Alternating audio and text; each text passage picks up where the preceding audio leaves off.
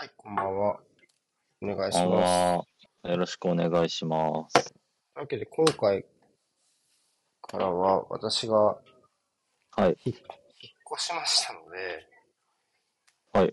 これ、かねてから、ヘイキャスの問題でありました、いや、音量の差問題、みたいな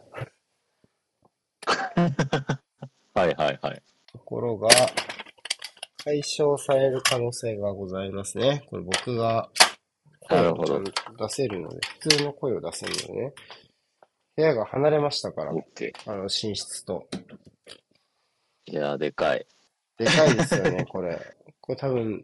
心理的にでかいですね。そう、しかもこれ驚くほど、あの、多分ね、あの、聞こえるびっくりしてるんじゃない？ひょっとして。この、俺の声の堂々たる感じ、聞いてる方々、ひょっとしたら。確かに。という可能性もありますからね。あるかもしれないから。はい。って言って、まあ、先、先、先、10日前ぐらい引っ越したんですけど、代表ウィークの土曜日にね。えー、めっちゃ忙しいな、それ、まだ。だから、その当日にすごい調調子に乗ってたわけじゃないんですけど、油断してました、引っ越した初日に。あの、はい、オールスター高野菜見て永田裕二でバカ笑いしてたらブチ切れられるっていう現象が深夜にありました。それは何その、うるさかったってこと？シンプル爆笑うるさいっていう感じですね。なるほど。あの、ディスコードでね、あの、みんなで見てたんで、ちょっと盛り上がっちゃってああ、はいはいはい。一人じゃない。一人じゃない。一人でちょっとそれは怖い、ね、いや、でも、うん。あるあるっすね。そうっすね。ディスコードでテレビ見てるとやっぱ声でかくなりますよね。でかくなる。はい。まあでもね、あの、その、多分、この配信はバカ笑いしない配信だと思いますから。ないはず。うん。そういう感じではない気がする。こんなバカ面白い配信にはならないはずなのではい。そこはね、えー、それを踏まえた上で聞いていただければと思います。はい。はい、ちょっとね、あの、僕バタバタしてあれなんですけど、ちょっとね、一応代表の試合はちゃんと見れましたから。大丈夫と思います。ちょっとね、はい、段ボール、段ボール解体疲れがあるんですけど。いやー、まあそうですよね。でしょうね、引っ越しはね。そうそうそう、引っ越しちょっとね、まだ引っ越しの疲れは抜けてないんですが、もうちょっとね、やっていこうと思います。わかるな。まあ僕も普通に、新潟神戸の二ほどきすら、洗濯はしたけど他終わってないですからね。洗濯終わっちゃえばこっちのもんよ。まあそうなんだけど、キャリーケースがまだ手元にあります。ああるあるですね。はい。じゃあ、行きましょうか、はい、早速ね。えっと、ということで、10月シリーズ振り返っていきます。まあ一応ね、ここに、まあカナダ戦のスタメンから載せておきましたけども、どっから話そうかな。まず、うん、見ましょうね。あ、やばい。はい。まず。あ、大丈夫。ごめんなさい、今再生し始めて、あの、音がうるさかった。大丈夫です。大丈夫です。えっと、9月シリーズの終わりの時にメンバー選考についてちょっと話したましたよね、今後の。ありましたね。ずっとカップ戦、はい、要は欧州カップ戦を抱えているような代表選手は結構複数いますよねって話をしてて、で、そういう中で、まあ、その日本へ、まあ9月はね、えー、まあ、対戦相手がドイツってこともありつ、ドイツと、えー、トルコってこともありつつ、まあ、欧州拠点だったっていうね、えー、ところもありましたけど、はい、今回と、まあ、えー、11月のアジアの予選が始まるのは当然、あの、アジアまで帰ってこなきゃいけない。まあ、今回は日本に帰ってこなきゃいけない状態で、どれだけ主力を呼ぶのかっていうところがテーマになってくると思いましたけど、まあ、えっと、はい、コンディションに不良があった数名を除い、要は自体組を除いては、ほぼフルメンバーという考えで大丈夫ですかね。そうですね。フルメンバーですね、今回も。うんうん。まあそういう中でちょっとね、あまあ僕はプレミアとか見てますから、三笘とかはやっぱりちょっと、コンディションが落ちていたところもあったと思うので、とか、はいはい。鎌田みたいなね、えー、シングル組とかも、まあちょっとそういう、えー、まあクラブと折り合いをつけながら何人かは見送ったけどっていう感じですかね。うん、まあ見送ったっていうよりは結構リアルに来れなかったみたいな形ですかね。うんうんうん、見送ったよりはなんかいけないぐらいのニュアンスに近いのかなっていう印象はあります。なるほどね。というわけで、うん、まあ、えっと、主力、主力というか、まあ、えっと、はい、きっちりと上からというか、えっと、まあ、あの、代表選手を選んでいったという感じ。まあ、親善試合ですけど、はい、まあ、やっぱりこれは、あれですかね、今後のマッチメイクというか、竹内さんツイートされてましたけど、その、対戦国のレベルみたいなところが大きい影響って考え方ですか、まあ、レベルというよりは、ここでワンフェーズ終わりみたいな形ではあったんで、うんうんうんうん。えっと、まあ、今後のスケジュールの話をちょっと軽くしておくと、はい、あの今回から、えっと、まあ、北中米のワールドカップから予選のシステムがこう大幅に変わって、ね、えー、二次予選が、えー、っと4チーム制、うん、で、えー、最終予選は同じで6チーム制なんですけど、うん、つまり偶数になったんですよ。前は二次予選5つだったんですけど。はいはいはい、そうだったね。そうなると、こう、秋、えー、っと、なんていうかな。その試合がない説みたいなのが出ないっていう問題がありまして、で、まあ今までは二次予選の開催中にもその他の4チームが試合をやってる時に親善試合を組むみたいなことができたんですけど、今回からもうそれもできなくなり、なおかつ、その二次予選と最終予選の間にも、もう、えー、間隔がないという形になりまして、で、だからつまり次のワールドカップ、えっ、ー、と、次の親善試合を組めるのは、二次予選と最終予選をいずれも終えた後にもなってしまうと。それって具体的にいつなんですか？えっと、2024年の6月に使用戦が終わる感じで。2024?4 年の6月 ?5、5、5, 5年の6月。丸2年。1年前ね。大会、本大会。そう。そうです。だからまあ、本大会の出場権がなった後に、えー、やるみたいな形です。ようやく、こう、なんかどっかとしかもアジアが相手と戦う、ようやく戦うことができるみたいな形なので、まあ、そういう意味で、今回ちょっとこう、もう最後の親善時っていうことになる、位置づけになるんで、まあちょっとこう、チームの、なんか、こう、背骨みたいなのをはっきりさせておきましょうか、みたいな、ニュアンスだったのかなっていう気がします。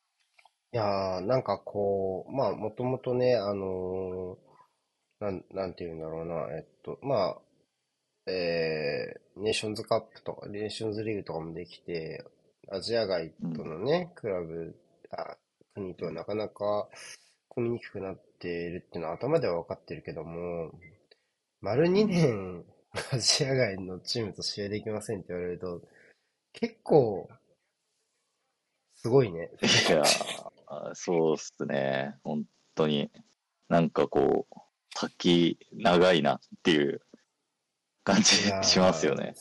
それすごいな。ちょっと、あんまり考え、あんまりそういう先まで見通した話をしてくる人たち多分いないと思うから、あれだ、今突きつけられたからあるんですけど、やっぱほ、はい、ね他のスポーツであんま聞かない状況だもんな、率直に。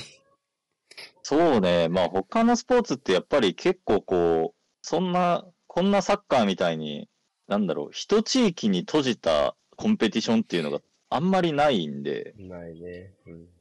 うん。だからまあサッカーはその、参加国が多いからっていうのは一番でかいとは思うんですけど。まあまあそうね。うん。あ、あの、大陸間の大会がこんなに少ないのもないんじゃない？毎年やったりとかしますよね、結構ね。そうですね。うん。うん、まあ、FIFA はやりたいんですけどね。そうね。まあまあ。うん。そうね。うんまあまあ、ただその、まあこれから多分あらゆる側面でこ今回も触れると思うんですけど、まあ選手の負担みたいなのを考えると、じゃあ、その間間に親善試合を組む公式戦じゃない試合を組める日程にしたら、お前ら幸せなのかよっていうふうに向こうが突きつけてきてるとも言えそうですね。そ。のやる意味がある試合をやろうっていうふうに、そのやらなきゃいけない試合が、をやるのはまあ必然じゃないですか。ワールドカップに出るために予選を戦うっていうのは当たり前で。ね、うん。ただ お前ら日程が大変とか言う割には、親善試合を組みたいのかよ、みたいな感じにはなるのかなっていう気はします。うん、まあ、かといって、毎年ワールドカップが見たいわけでもないしね、僕は。そうね。まあ、2年に1回ワールドカップをやりましょうみたいな、あの、計画も、1年前ぐらいまでは結構出てましたけど、うん、まあ、カタールのワールドカップで、まあ4年に1回ぐらいが楽しいんじゃないっていうのも改めてこう、認識されたところでもありますし、ね、で、まあ、そう。はい。まあ、そうね。そういう状況の中で、まあ、そうなるとなんかちょっと、より一層、そういうなんか、よいしょしてるみたいだけど、より一層こう、上からね、上からその、きっちり呼べる人から呼んだっていうことの意義が見えてくる感じがしますね。そうですね。だから、この活動をアジア予選の第一歩と見るか、えっと、一旦、あの、強化試合、ガチ強化試合をできる最後のチャンスと捉えるかっていうので、後者を取ったっていう印象ですかね。なるほど。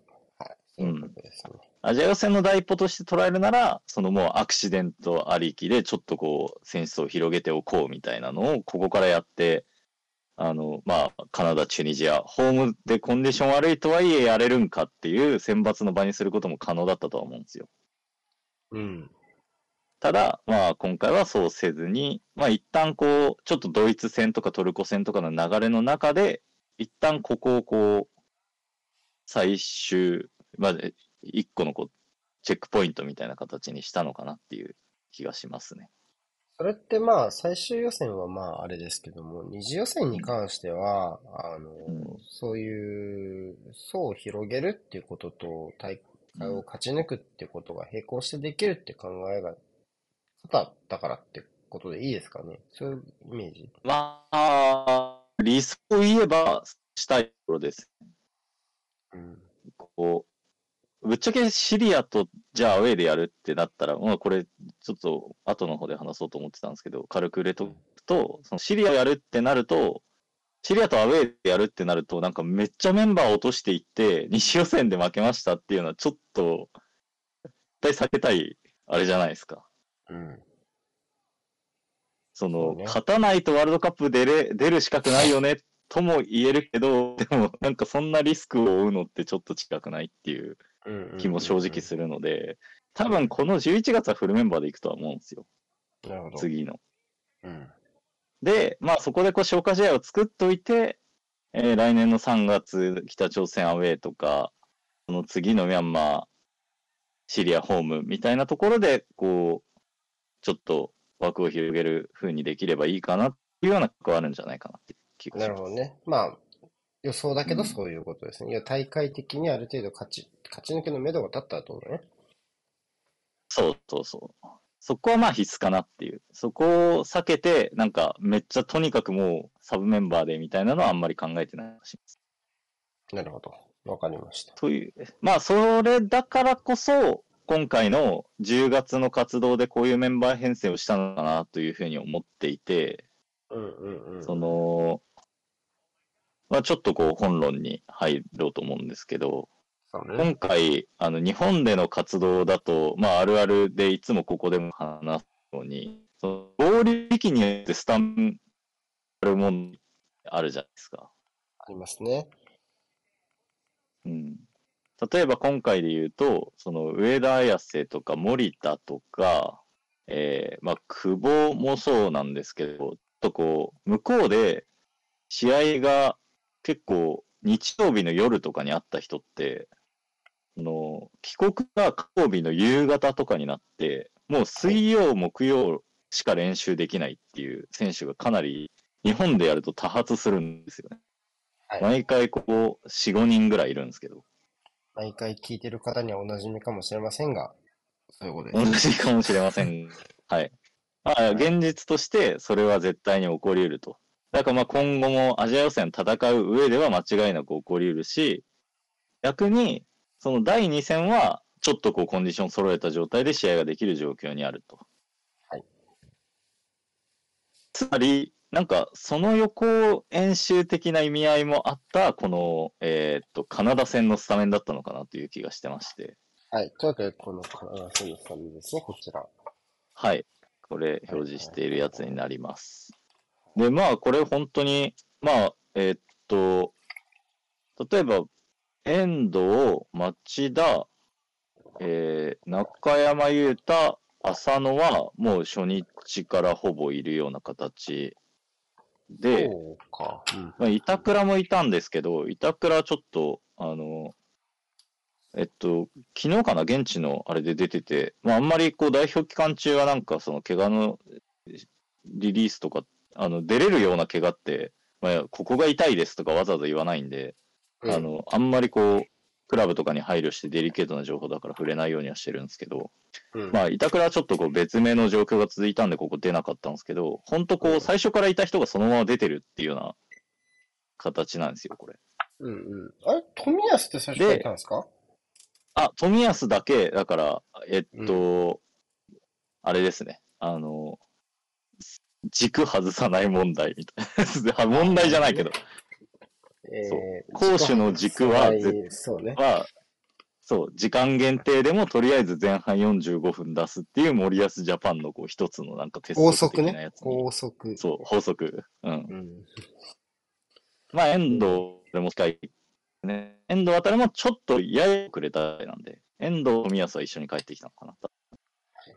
あそうだから、はいはいはい、まあそこの二人が軽く、やや例外で、他は結構こう、コンディションのいい選手を先発に使い、まあ、南の伊藤も、ちょっと、帰国は遅れたけど、初日の練習のもう途中ぐらいについて、バイクここいでるみたいな形で、練習には参加してないけど、帰国は間に合ったみたいな形だったんで、うんうん、まあ本当、その、こう、そのロジックに従って、ポジション分けて、上から順番にコンディション移住に選んだら、こういうスタメンになりましたと言っても過言ではないようなスタメンですね。はい、なるほどね。うん、はい。なので、まあそういう、で、それはなんでここでこういうスタメンを使ったかというと、今後、うん、まあ1戦目ホームで2戦目はっていう状況も結構あるんですけど、まあ、最終予選に入れば多分またあるでしょうし。うん。だから、まあそういうこう帰国して、コンディションいい選手で試合に出なきゃいけないよ。でもその中で、こうちょっとやり慣れてないメンバーかもしれないけど、こうちょっと一回、あの、ちゃんと約束ごとを作って、まあそれぞれの共通認識、コミュニケーション取ってやってみようかみたいな、うん。位置づけになったのかなという気がします。はいはいはいはい。はい。なるほどね。そういうわけで、まあちょっと、えー、まあメンバーとしてはあんまりやったことはないし、まあ当然、あの、9月シリーズと比べても、うん、えっと、はい、準備期間、1試合目はね、あの、遅かったからね、うん、9月シリーズは。けど、はい、まあ今回は普通の、金曜日開催でしたけども、お結構その割にはというか、そのきっちりその9月シリーズの、なんていうのかな、トライみたいなところが、えー、続いて出てた内容になったように思いましたけどね。そうですね。まあ、こう、9月シリーズの特にドイツ戦になると、やっぱりこうやり慣れたメンバーかけるドイツ戦に向けたかなり、えっ、ー、と、詳細なコミュニケーションと、こう、ゲームプランみたいな形があったんで、ドイツ戦ほどこう、なんか、割り切った内容というか腹をくくった内容にはなってなかったかもしれないけど、なんかやりたいことの継続性はすごい感じる試合でしたよね。そうね。そうだったと思いますね。うん。うん。そこでまあ、やっぱこう、ただやっぱ 結構富安が試合後に言ってたのは、やっぱライン下がっちゃったし、その奪った後、遅いし失ってるし、まあ、こう、もうちょっと上げていかなきゃいけないよね、水準をっていう話はしてた通りの内容になったかなという気がしますね。うんうんうんうん。なんかこう、いい意味でみんなずっと低くなりましたよね。なんかコメントが、試合後の。そうですね。そこに関しては、おそらくこう、なんか、自信が、今のチームに対する自信がめちゃめちゃあるんだなっていうのは、総じて感じますね。うんうんうん。まあまあ、いいチいいチームはね、確かにそういう流れになりやすいっちゃなりやすいですからね。うんうん。うん。うん。なんか、その、いい、いい、なんで、いい意味で、いい意味ですごい、あのー、おごらない、まあ、おごらないっていうか、なんて言ったらいいのかな。なんかそういうのを感じますよね。その、今の、いい、たくさん点を取っても満足しないというか。そうですね。まあ、例えば富安、遠藤とかでもそうですけど、やっぱこう、いや、僕のことすごいって言いますけど、所属クラブでは全然まだまだですからっていう人が 多いというか。月1で聞いてる気がするね、それ。そう。そう。だから、まあ、そういう意味で、こう、自分の、なんか、個々人の中での感覚として、そのもうまだまだ感が染みついてる選手がやっぱり多いで、うん、やや上の水準で戦ってる選手が多いというか。うんうんうんうん。だから、まあそういう意味でもこのチームのなんかこう引き締め感というか、満足しない感みたいなそういうところが支えてるのかなという気がしますね。で、ね、まあ例えば伊東純也とかで言うと、所属クラブでも絶対的な存在で、その、こう、リーグのレベルも上がった上でやれてる選手ですけど、まあ、もともとこう彼のパーソナリティ的にもそういうなんか浮かれるタイプの人ではないし、ね、まあこのポジション、ちょっと今の日本代表においては本当に争いがかはくあの加熱しすぎてるようなぐらいの選手層がいてしまうんで、うん、まあ、そういうメンタリティにはならないだろうなっていう気はしますね。ね、久保もぼやいてましたね。あれね。面白かったな、あれ。面白かった。いや、でもね、まあまあまあ。一昔前っていつのこと言ってるかわかんないから。いつのこと言ってるかわかんないから、あれは。そうそうそう。いや、その早口でごちゃごちゃ言っちゃうと、なんか怪しくなっちゃうから。いや、違う。いや、本当に、本当に別に、一昔っていつのことですあの、一昔前の日本代表が羨ましいって僕が言ってたんですけど、その、ね、本当にあの、一昔っていつのことですかとか聞いてないから、だから一昔がいつのことかがわ、そう、聞かないじゃん。そんな野暮なやつダメだよ、そうそうそうそう。だから、その一昔前っていうのが結局いつのことを指してるのかわかんなくて、まあ、メメンタリティ的な話だから、まあ、そんなにこう、そんなに大げさに捉えないでいただければっていう感じですけど。今今が大変。今が大変、ね、そうそうそうそう、今が大変。でも今が一番大変なのも間違いないから言ってること自体は正しいねっていう話。今が大変だっていうね、ところが先に来る話ですから、ね そうそうそう。はいはい。それはだって、ね、レアル・ソシエダに伊東純也がいれば、伊藤純也が反対のサイドで出させられて終わりな感じもするし、うん、まあ、それぐらいこう、本当レベルの高い争いをしてますね、という感じですね。で、何の話だっけ。まあそう、で、この試合は、だからメンバーを落として、前回、去年のワールドカップ直前に負けたカナダに対して、で、カナダが、まあいいチームだったのは結構試合途中にも分かったと思いますけど、やっぱこうビルドアップの、なんかこう、うん、工夫した、しようっていうなった時の、こう、徹底感というか、そうね。俺たち今からこのモードでいきますよってなった時の、こう、中央密集作って、少ないタッチ、縦。で、その、そこにマークが向いて、向こうのスライドが遅れたところに、えー、サイドに開いたデイビッド・ドーンみたいな感じとかも、結構狙いがあるチームで、だから、ね、うん。ヒヤヒヤする場面はいくつも、拮抗した展開の時にもあったんで、そういう意味では、スコア以上にいい試合だったのかなという気がしますね。まあ、4-1でしたっけ、うん、この試合は。4-1です。はい。4-1って感じの試合じゃなかったっすよね。まあ、日本の方が良かったかなと思ったけど、まあ、1点差ないしは2点差ぐらいのイメージの試合だったかなという気がしますね。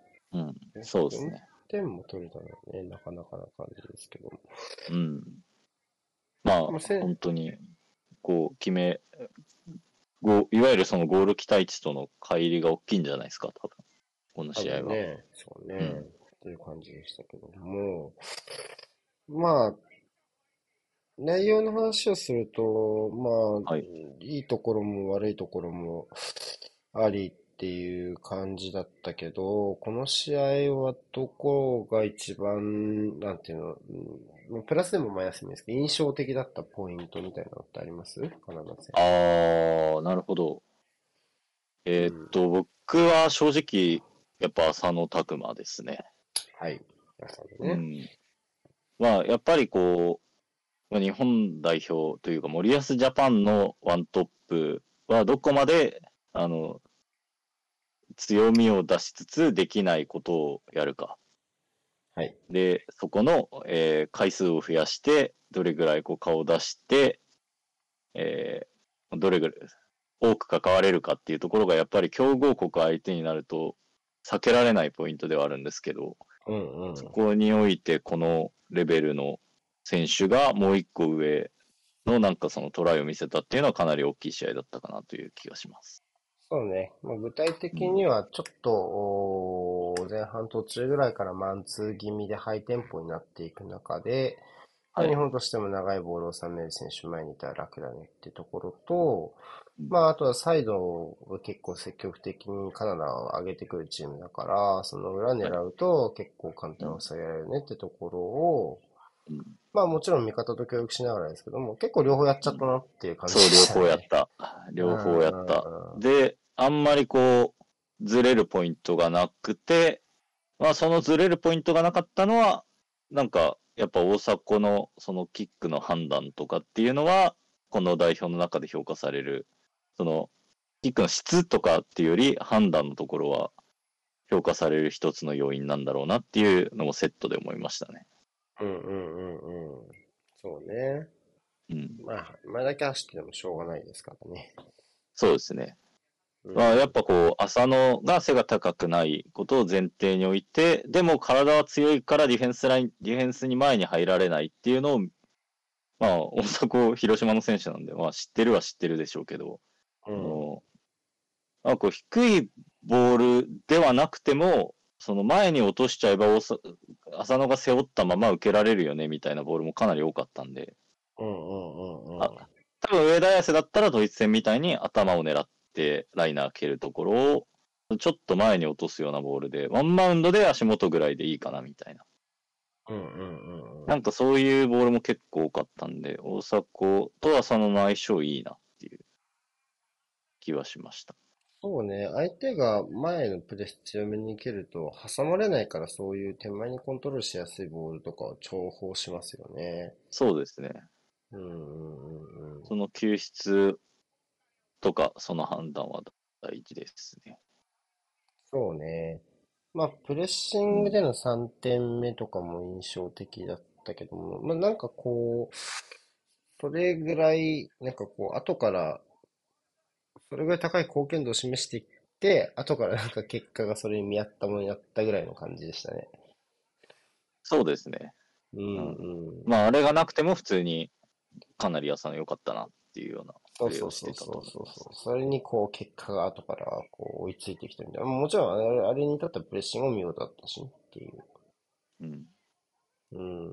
そこは確かに印象的あとまああの、あの、ラストパスのところは、こう、うん、前の試合で、えっと、ドイツ戦かな？ドイツ戦で左上がった時に右に出せたんじゃないか問題はちょっとこう議論になったじゃないですか。あったね。うん。あ、そう、あれで、まあ、こうちょっと止まれるようになるっていうのは意識してたっていう話をしてたんで、そういうとこでもちょっとこう、こう、まあ早ければいいっていうもんじゃないっていうところを自分で取り組みながらやってるところも見せられたのかなっていう気がします。なるほど。確かに止ま、止まれるのは大事な要素ですね。まあ僕は9月のあのシーンを打ってよかったなと思っちゃったけど、うん、そうね。まあ、この10月。まあ、ただ、その判断の中になかったみたいですね。うん、あのシーンは。そうそうそうね。うん。だからまあ、そういうところにトライ。逆に今回はごめん、正直言うと、あ、パスを出そうと思ってたんだなって思っちゃったけどね、むしろ今回は。ああ、そうそう。っていうと、そうそうそうそう。まあそこの部分はこう難しいところで、まあ、この試合ではそうだったかもしれないけど、どっちもできるようになるのがベストっていう取り組みのさなかっていう感じでしょうね。うん。引っ掛けたかと思ったけど、うまく通りましたね。うん。そうですね。うん、まあだから、ちょっと中村圭斗もびっくりして、お来るんかいみたいな感じでしたけどね。そうね。ちょっと言い過ぎてましたけどね。そうね。ちょっとびっくりしてたな。確かに。でもちょっと中、中圭斗は正直でも、ちょっと、ああいうボールに対するこうアプローチとシュートの、あの、決定率が、この代表においてめちゃめちゃ高すぎて、うん、本当多分、今、えっ、ー、と、A 代表デビュー4試合で4ゴールなんですけど、うんうんうん、多分ゴール期待値2あるかないかぐらいなんじゃないですかね、ひょっとしたら。うん、なんかいるもんな、格闘家とかでも、なんか一発目のパンチ絶対当てちゃうやつみたいな うん、で、そんな感じですね、中村圭斗はね。そうですね。で、うん、まあ中村圭斗に関してはこの試合すごい印象的だったのは、やっぱトルコ戦、あの、うん、かなりこう消える時間が長かったじゃないですか。そうね。うん、そこでこう、まあ三笘みたいなドリブラーでもないし、こう、まあただとはいえ、いわゆるその、ハーフスペースだけで仕事をしますっていうことだけじゃこの代表やっていけないですよねっていうのは、まあ、うん、南野とかが苦労してた右ウィングロールでもあるとは思うんですけど、そこの上で、まあ、中山と協力しながらサイドで時間作って、そこでこう押し込む時の相手の駆け引きみたいなところでも一個良さを出したのかなっていう気がします。いや、できたと思いますよ。すごい良かったですかね。うん。うん、あそうね。サイドの組み合わせで言うと、まあ、マイクマも問題なくやれていたというか、まあなんか普通にやってますよね。はちょっとすごかったなまあ、相手がデイビスだっていうことを前提に 評価しないといけないですからね、この試合に関しては。確かにね。うん。もうどんどんどんどん間合いが洗練されていって、後半は普通に1対1の湿気全部止めてたマジかよ、と思って、びっくりしました。そうね。前半はちょっと確かにきつそうだったけど、やっぱり、あの、与えられたスペースも多かった気がするしね。うん、選択肢も縦も横も両方あったしね。あの状態だと、なかなか厳しい。うん、まあ、その、周りのフォローが多いというか、まあ、サイドチェーンされちゃったから、みたいなね。ところがやっぱ多かったなって気がするね。うねうん。はい。まあ、あと町田のビルドアップのところも結構良くなったなと思いますし、うん。うん。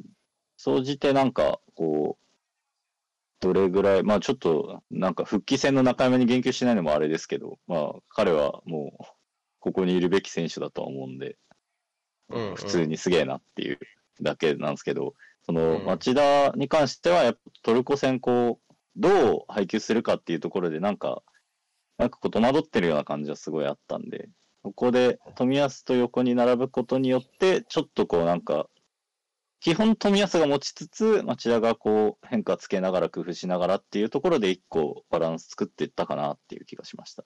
うんうんうんうん。なるほどね。うん。そうね。そうですね。うんうんうんうん。PK とか、答えましたけど、大迫、そこに関して何か話聞いたとかありますかね？聞きましたけど、まあ、まあ僕、まあなんか、まあ、結構こう、大迫、その J リーグでも基本広島の試合行った後は話聞くようにはしてて、ただその、僕マジで大迫が PK 止めた記憶なくて。いや、多分、本当に。相当キャで、そう。うん、で、まあ、キャリア初だろうな。プロ、少なくともプロの公式戦キャリアでは初だろうなと思ったんで、その、うん、PK 得意っていう印象なかったんですけど、って言ったら、あの、うん、そういう風な声があるのを知ってましたって真っ向から返されて、ごめんと思いました。そうね。え、そういう、そういう風に捉え、いや、普通になんかこう、取り組み方を変えてきてる部分とかなのかなと思ったら、あんまなんかそういうところっていうよりは、もうとにかく我慢するっていうところは結構地道に練習してたって言ってて、うんうんでももう、まさに我慢の勝利だったんで、そうね。うん。まあやっぱ今まではこう、キッカーとのテンポが合わずに、その、もうそもそもこう、ノーチャンスで飛んじゃうみたいなことも結構多かったんで、やっぱ、えっと、浦和の西川選手もそうですけど、こう、ちゃんとタイミングまで立っておくっていうところから、駆け引きができるようになるっていうのが苦手だったキーパーの、こう、前進の仕方なんだなっていうのは思いました。いや、やっぱり、まあ別にこの試合だけじゃないけど、PK、最近やっぱり、すごく、なんていうのかな、ステップ踏む人が多いじゃないですか。はいはいはいはい。うんうん、この細かくね、こう、トットットットットットあれでこう、動かないと逆にキーパーが追い込まれて、あ、キッカーが追い込まれてる感じがしますもんね。多分これもあるでしょうね。そう、動いて、こいつ動くなって予測のもとやった結果、あんま動かないみたいな、で困ってんな、みたいなな空気感が伝わってくる結構あるもんな。うん。うんうん、だからそういうのが本当に一つできて、今回も成功体験になっちゃうと、まあ、ここからなんか全然なんかね、ねこれまでの数値的な、えー、っと、うん、ところとは全然違うようなね、あの、スタッツが出てくる可能性もあるのかなと思ったりしちゃうんですけどね。いや、あると思いますね。うん。うんうん、まあ、少なくともこう、その、頭になかった選手の PK ではあったとは思うんで、よそんな、ジョナサン・デイビッドの PK をこれまで何回も見てましたとかは多分ないと思うんで。急に。だから、本戦でもないのに。そうそう。だから、まあそういう意味では、まあ、西川さんとかもこう、ACL で2本止めたりとかもしましたし、そういう意味では、こう、1個、テンポつめると、次から次にっていうのは全然あるかなっていう気がします。そうね。そこは、良かったかもしれないですね。はい。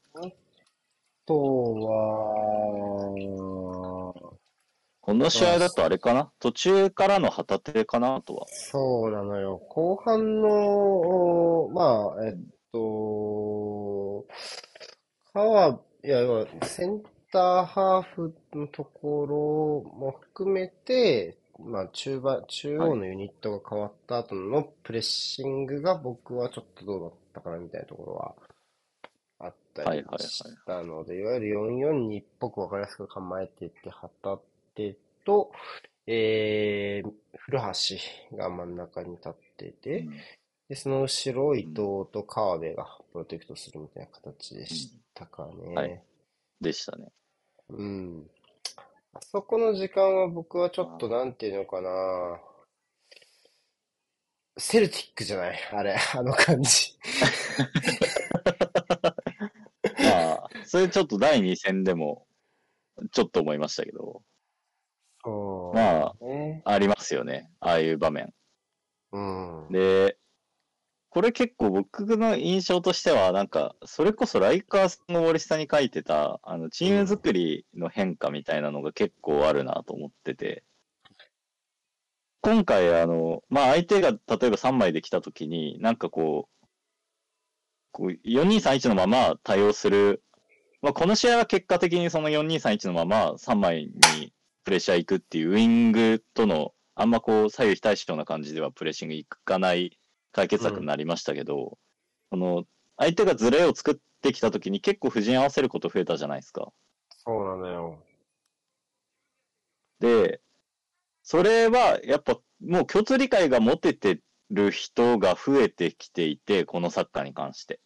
はい。だから、まあ、メインスカットだったら、もうそれ中でやるよねっていうのがめっちゃ早くなったおかげだと思うんですね。うんうんうんうん。だから、まあ、ドイツ戦の、あの、こう、ちょっとスライド作られてた時の、ちょっとその伊藤弘樹の、こう、うん、三笘の押し出し方、サイドであったりとか、まあ、この2試合目のチュニジアに対してのその守り方とかも結構それに近いのかなっていう気がしましたけど、でも、このようなメンツだとなかなかこう最初の想定で相手がこうやってくる、こうやってきたらこうやっていこうよっていうところに、いいことはなかなか対応できないっぽくて、だからこの試合もなんだっけな、多分 PK の時に話して、ある程度整理できたみたいなところが多分あったと思うんですけど、前半に関しては。はいはいはいはい。でもやっぱ後半ぐらい、もう、本当になんか練習でどれぐらいの期間やれたかわかんないような布陣になると、なかなかそれがやっぱ難しくて。はい。で、割とそのスタートポジションと相手のギャップ、ズレみたいなのを、個々人の感覚でやり始めて、結構ギャップ作られるみたいな。まあ、うん、今言ってるのを総括すると、第一次森保ジャパンの対3バックか対4141みたいな時の現象が起きやすくなるなっていう印象があって。そうね。まあ、迷ったら出て、迷った出ていっていいのかいかないのかわかんない時って出ていっちゃいますもんね。大体ね。その、なやらない特にのが難しいもんね。難しいし、特に、まあ、このチームがやろうとしてることと、あと、このチームがやろうとしてることもそうだし、あと出ていきたい人が多い布陣だったなっていうのもそうね。それは確かにそうね。うん、という感じ。とかだって別に CL でめっちゃ劣勢なのにめっちゃプレスいくじゃないですか。いくね 僕正直言うとあんまり味方と噛み合ってねえなっていうプレスいっちゃうなっていう印象いやそうですね。そうですね。ね僕も見てる試合だとちょっとこう、おおって思う場面があって、チュニジア戦でも、おおって思った場面があったんで、あ、旗手はここ行きたい人なんだなっていう。でも、町田も旗手が、前の試合かな？旗手が行きたい人だっていうのが分かれば、後ろも2回目からどうにかしようがあるじゃないですか。うん、そうね。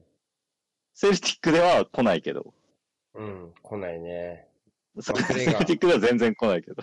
マクレガーが見てるよ。見てる見てる。見てて、あの、一枚入ってきた人も見てるから、あれ？と思って。一枚入ってきた人だけ止めてくれよと思うけど、でも、うん、マクレガー見てるから。クレガー見てる。日本はそこで。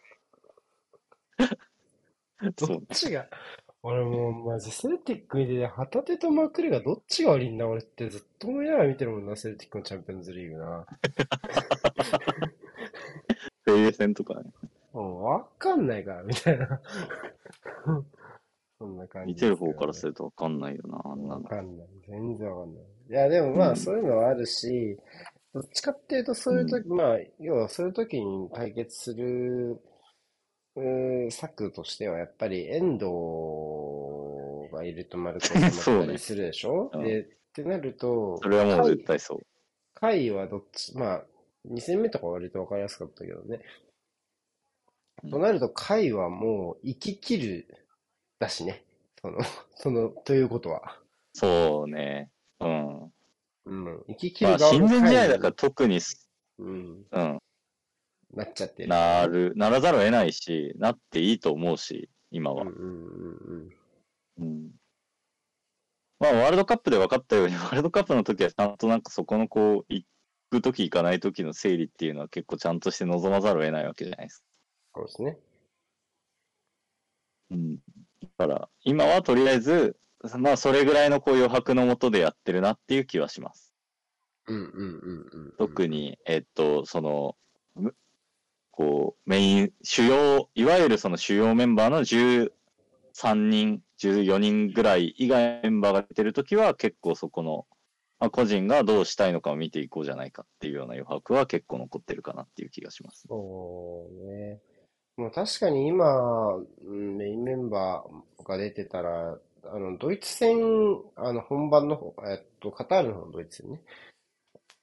はい、はい、このあの修正に45分かかんなかったかもなとかも思っちゃったりしますよね。今の状態だったら、ね、いや、絶対かからない。絶対かかんないですね。うん。ショッターベック、ラ、えー、っと、あれですか、ラウムね。ラウムへの対応。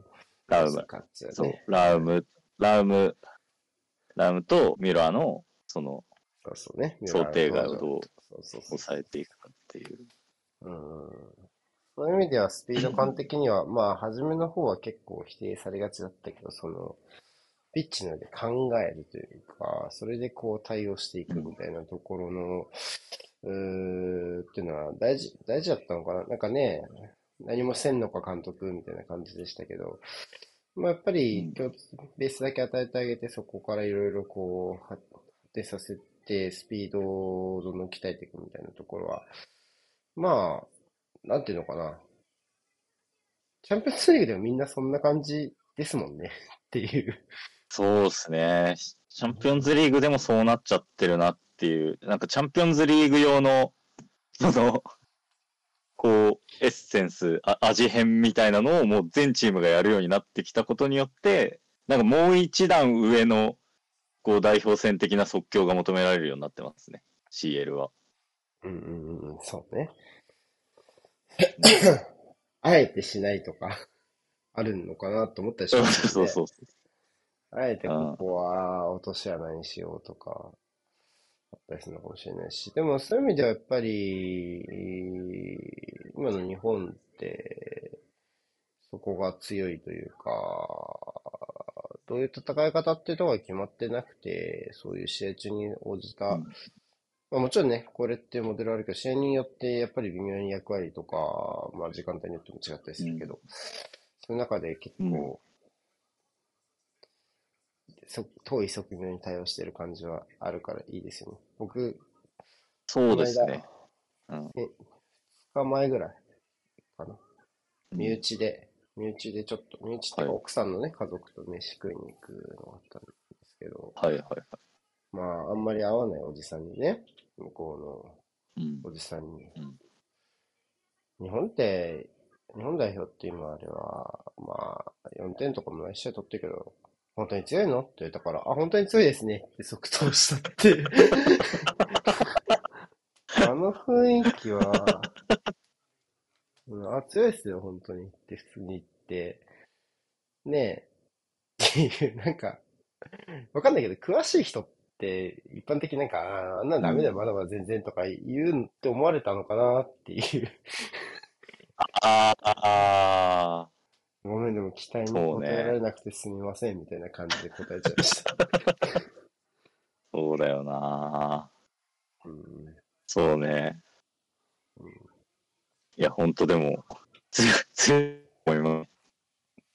うん、でもな、やっぱ富安だと思うな、っていうのは、なんか今回、これ富安いなくなったら9、10月のやってたことってマジで全部変わるよなって思っちゃう。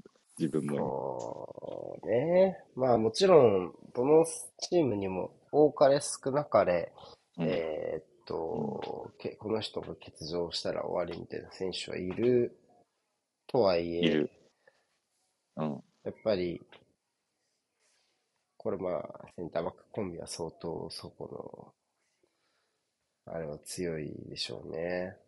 強いですね。あと、やっってることが結構ガラッと変わるっていうのは、第一次対戦のチームの作り方ではあんまりなかったと思うんですよ。うんうんうんうん。この選手が出れなくなって、この選手になると、もうチーム作り全部変わっちゃうじゃん、みたいな。うんうんうんうん。は正直多分あんまりなくて、まあ、大迫がいなくなってどうするみたいな話以外ないんじゃないかな。うんうんうんうん。大迫、もうとにかく大迫が引いてきて預けてから、そのアタッキングサード配置を作りましょうみたいな、そのアジアカップ後の日本代表の苦労みたいなのを、多分富安がいな、もしいない活動があったりとかしたら、え、ビルドアップどうすんの？ってまず多分なるし、うんうんうん、え、これ富安いないのにこんなにライン上げちゃって大丈夫？って多分なるだろうし。うんうんうんうん。だから、富安大事だなって 思います。そうですね。まあ、10月、まあ、てか、まあちょっとどうだろう。あの、チュニジア戦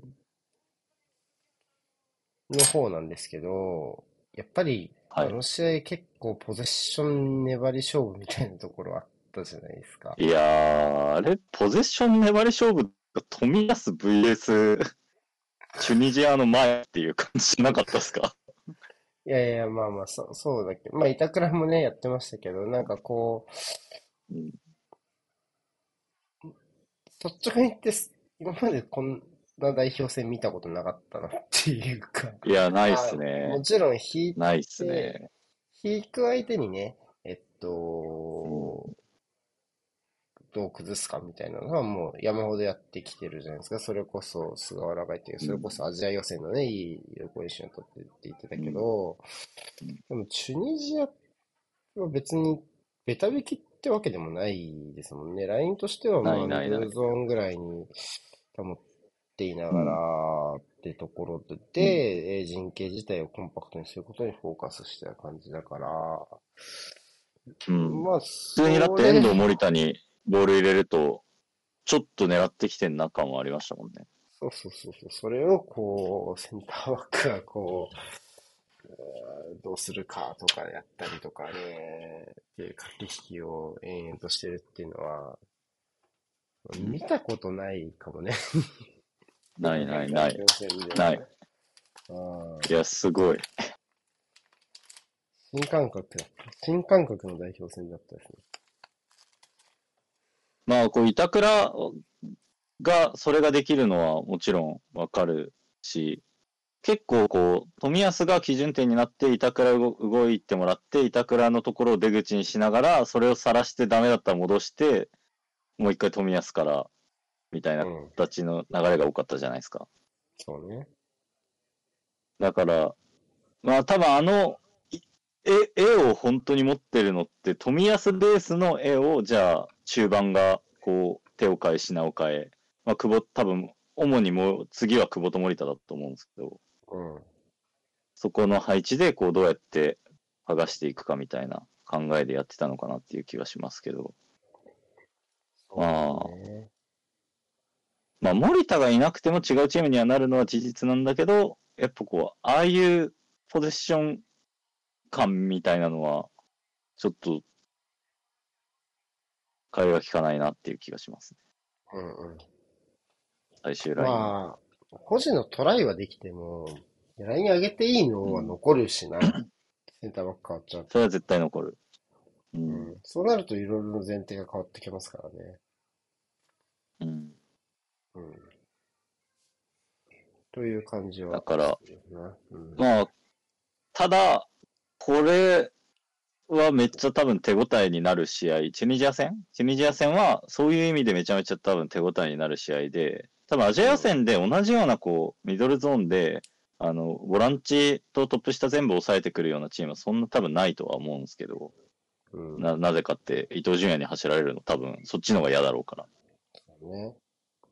うん。だから、サイドのカバーの方が多分優先になるはずなんで、アジア予選後ろに重い541とか532とかの方が多い。そうそうそう。うん、うん。だから森田と遠藤は割とこうボールを引き受けられて、そこにじゃあトップ下がどれぐらい関わって、まあ、時間を時間を操作するのは多分そこの役割に多分アジア予選はなるとは思うんですけど、まあ、うん、まあだから前回のワールドカップだとコスタリカ戦とクロアチア戦でやってほしかったようなことを富安が今回やってたなっていう気がするんで。でね、まさしくそうだな、だから、ワールドカップを考えると、この、こういうイメージでっていう試合を一個富安がいて、いたことによってできたっていうのはめちゃめちゃでかい試合だったなっていうのはチュニジア戦振り返って思いますね。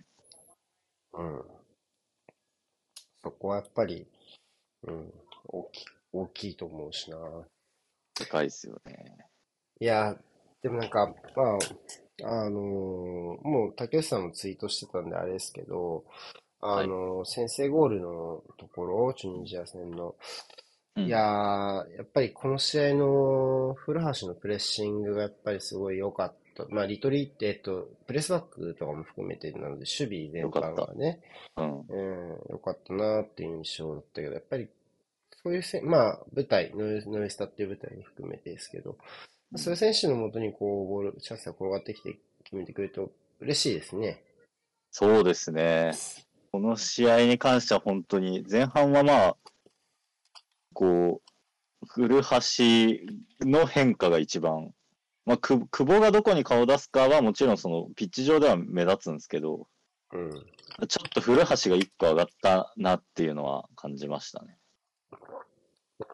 まあ、前までで言うと、まあちょっと久保と特にコンビを組んだ時は、久保が割と出ていった時に、ちょっと古橋が、ま、迷うというか戸惑うようなイメージが若干あったりもしたんですけど、この試合は結構連動しながら、あ圧かけていくようなところがすごい効いてたし、やばい、やばそうだなと思ったところ、きっちり戻ってたしってところで、あの、本当に、えー、9月シリーズとか、まあ、10月の初戦とのね、あの出来と比べてもかなり良くなったなという印象を受けましたね。そうですね。本当これ、まあさっきのあの浅野の話で言うと、その自分が本当はやりたいことではないかもしれないけど、そこの部分でタスクがかなりある中で、それをやりつつ、え自分の仕事に結びつくようなこともできたっていうところでは、本当いい試合だったと思いますね。そうね、正直なこと言えば、古橋って今の段階ではアジアカップは当落戦場ぐらいだと思うんですけど、ね、この45分のパフォーマンスは相当でかいなという印象があるな間違いないですね。やっぱり、まあこう、うん。あの、はい、浅野が左サイドで結果出したのも地味に、いやあの、そうなんですよね。大きいなと思って、当然前田大然が、あ有利、えー、先行においての持ち味っていうのはね、左も真ん中も前もできることだと思うけど、うん、そのがマルチでできるんだとしたら、別にそこを古橋に前から追ってもらって、浅野はサイドでっていうやり方もできてきちゃうから、はい、その後ちょっと前田の持ってるアドバンテージが一つ消えるな、みたいな印象もちょっとあるしね。まあそうですね。まあ今回こう、今回の第2次森保ジャパンはライン感を非常にこうコンパクトにして、その藤をなおかつ押し上げるっていうのをすごい大事にしてるんで、うん、そうなるとこう、まあ、前田大然一人で行ってこい、二人追いかけてくれっていう状況はそもそもあまり作りたくないわけじゃないですか、日本としては。そうだね。だからそこの前田大然の良さが生きる、なんか出城みたいなのも、ちょっとこう薄れてきてしまってる部分もあるとは思うんで。うんうんうんうん。うん。だから、まあ、特にアジアカップだとそうなっちゃうんで、多分スペインともし対戦する機会があれば、また必要になる場面は来るとは思うんですけど。うんうんうんうん。アジアカップっていう風になると、その、浅野がやってるプレッシングの質と、前田大然ができるプレッシングの質って違うとは思うけど、そこの違いがあまり出にくいような形にはなってしまうのかなっていう。あと、まあ今回は来れなかったんで、なおさらそうですね。うんうん。もう、ちょっと、アジアカップに向けて、ね、これまではちょっと古橋厳しいかなっていう感じが少し個人的にはしてたけども、こう、この、チュニジア戦で相当またこう一個クッとね、おこれはね、簡単に決まらないですね っていうのを感じて、そうですね。た出来でしたね。うん。まあ、あとこう、多分、まあ、あんまりこう表立ってみたいな感じにはなってないけど、やっぱり多分上田綺世は結構古傷というか、所属クラブでも時間限定の起用になってたりとか、その、そうね。うん。まあ、あと単純に、ヒメネスだっけなんだっけえっ、と、もう一人のストライカーがいて、で、そことのこう、ポジション争いっていう構図は多分今シーズンずっと付きまとう問題であり、なおかつ、こう、まあそういう選手を、じゃあ、どうやって、こう、そのエース、絶対エースみたいな形にやるかっていうのは、前回ちょうどアジアカップで大迫がちょうど直面してた問題で、えっと、大迫は多分初戦グループリーグの序盤戦とイラク戦以降しか、イラン、イラン戦以降しか出てないんですよ。うんうんうんうん。で、結構それも多分大変な、イラン戦大活躍したんで、めちゃめちゃ決勝進出の立役者ではあったんですけど、その辺のアジアカップの人数の中でどうやってやりくりしていくかっていうところは一つ難しい部分ではあるんで、うん。まあ、コンディション的に無理をさせずに済むんだったら、ひょっとしたらその方がいいのかもしれないし、誰にとっても。うん、うん、うんうんうんだから、まあ、こう、古橋の序列が今すぐ上田 S 以上になるかっていうと、ちょっとそれは難しいのかもしれないけど、うん。でも、こう、ここで、めっちゃ計算が立つ、ちゃんとやってほしいこと全部やってくれるっていう信頼ができたのはすごい大きいことだなと思います。大きいね。そうね、まあ、正直メディカルのことはアメリカにしかわからんなと思うが、うん上だ。またこれでちょっと日本来てまたリセットかかっちゃうのか。ちょっとやっぱ呼ばれた時に思ったかな、正直な。うん、そうですね。うん。まあ、もちろんね、本人もやり、やりたくてやってって言ったら変ですけどね。別に本人はそう思ってないかもしれないけど、うん、ちょっとし心配になりましたね、そこだけはね。そうですね。だから、うん、そこはまあ、ちょっと多分今後、まあ、配慮ができるっていう余剰があるのはすごい大きいなと思います。で、うんうん、なんかこの件なんか質問でも結構来てて、まあもうドストレートに浅野古橋ともに素晴らしいパフォーマンスでしたし、上田も圧倒的なポテンシャルがあり、ワントップの序列が読めなくなりました。アジアカップのメンバーにこの中の誰が生き残ると思いますかっていう質問が来ていて。はい。いや、まあだから、まあ間違いなくファーストチョイスは上田なんですよね。おそらく。今の森保ジャパンにおいて。今回浅野が初戦先発でしたけど、そこは、こう、コンディションのこととか、合流するタイミングのことが結構大きいかなという気がするんで。で、うんうん、あとまあ、上田が後半出場になったのもコンディション配慮だったと。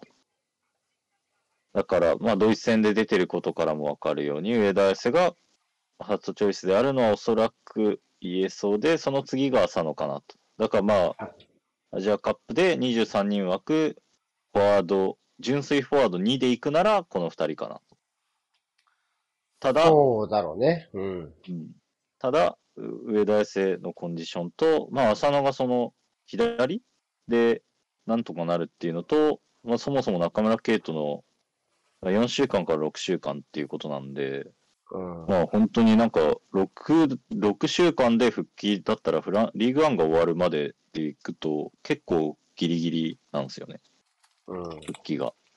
だからそこでこうリスクを負ってアジアカップに呼ぶか呼ばないかっていうのは結構慎重な対応を迫られそうだなという気がしますね。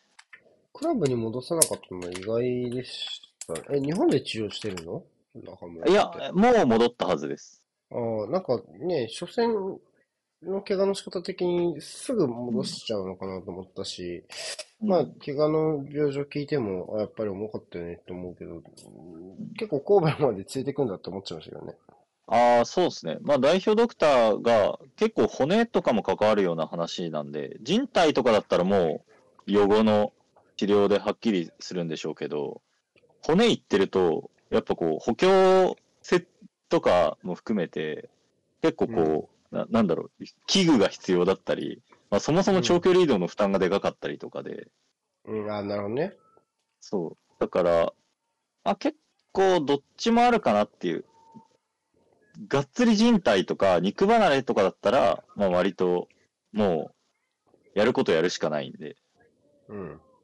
でも、骨、なんか、一応剥離骨折を伴う捻挫みたいなのがスタッドランスから出てましたけど、うん。だからやっぱかなりがっつり補強しなきゃいけないような怪我なんだったら、とりあえず、まあ器具とかも日本側で一旦補強具とかつけさせて、うん、一旦こう、落ち着くまではやって、返すみたいな形になったのかなという気がしました。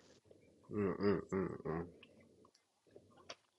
うん。なんかね、どう見ても2戦目出れないだろうなって思うような体重の人だったから、うん、うん、うん。ちょっと意外だった。あ、多分、やりとりができてるんじゃないかなっていう気がしますね。まあ、ね。うんうん。うん。そのあたりは。うんうんうんうん。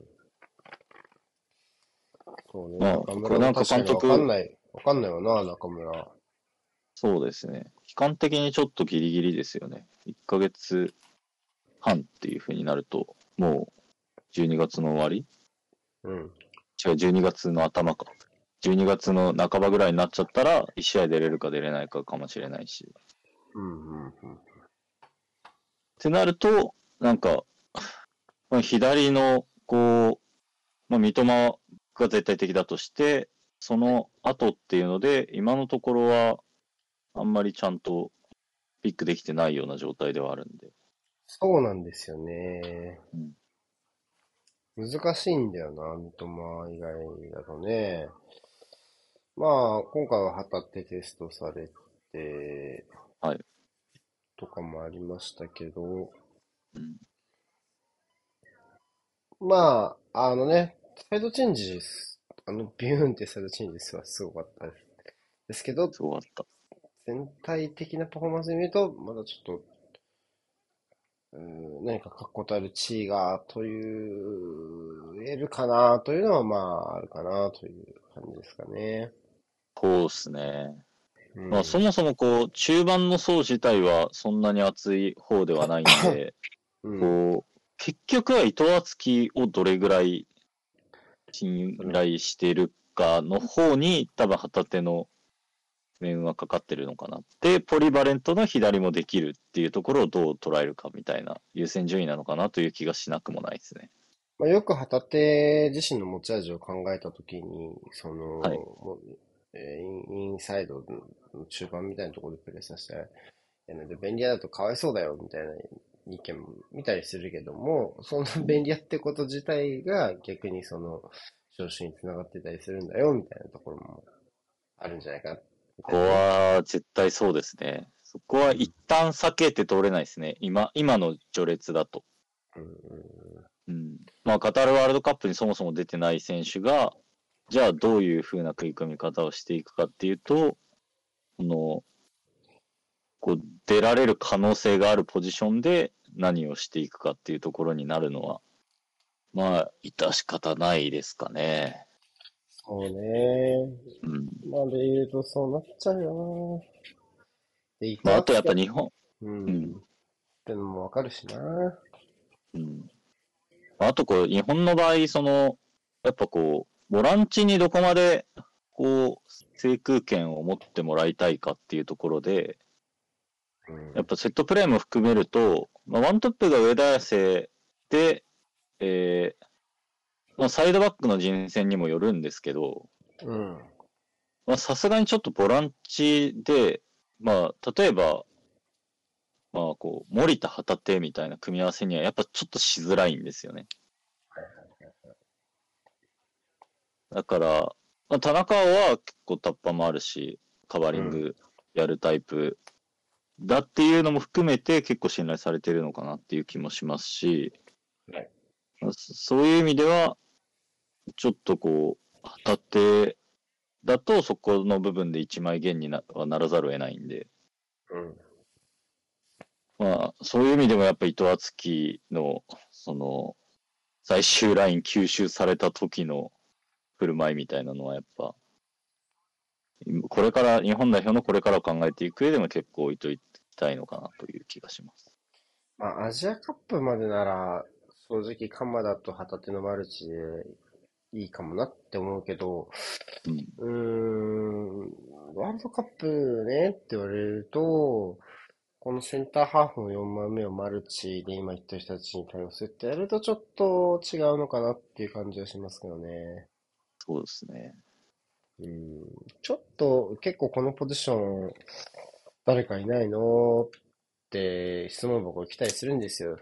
あの、はあはあ、遠藤、森田以外のところで、まあ、ちょっと田中碧が、あまあ、敵に村がああるし、まあ、9月のあれの後ですよね、伊藤と田中の後半のコンビ見た後に結構、楽しい人いないの、みたいなはいはいはい。話を聞いたんですけど、ちょっと、なかなかむずいなっていう気はするし、まあ、3年あればね、何、何が起きてもおかしくないから。おかしくない。うん。それ待つしかないかなって気もしますけどね。まあ、ただ、まあ、やっぱこう、まあこれ、ここのキャスでももうずっと言ってるやつですけど、やっぱり所属クラブのバイオリズムに選手はやっぱりだいぶ飲み込まれるものなんで。そりゃそうだ。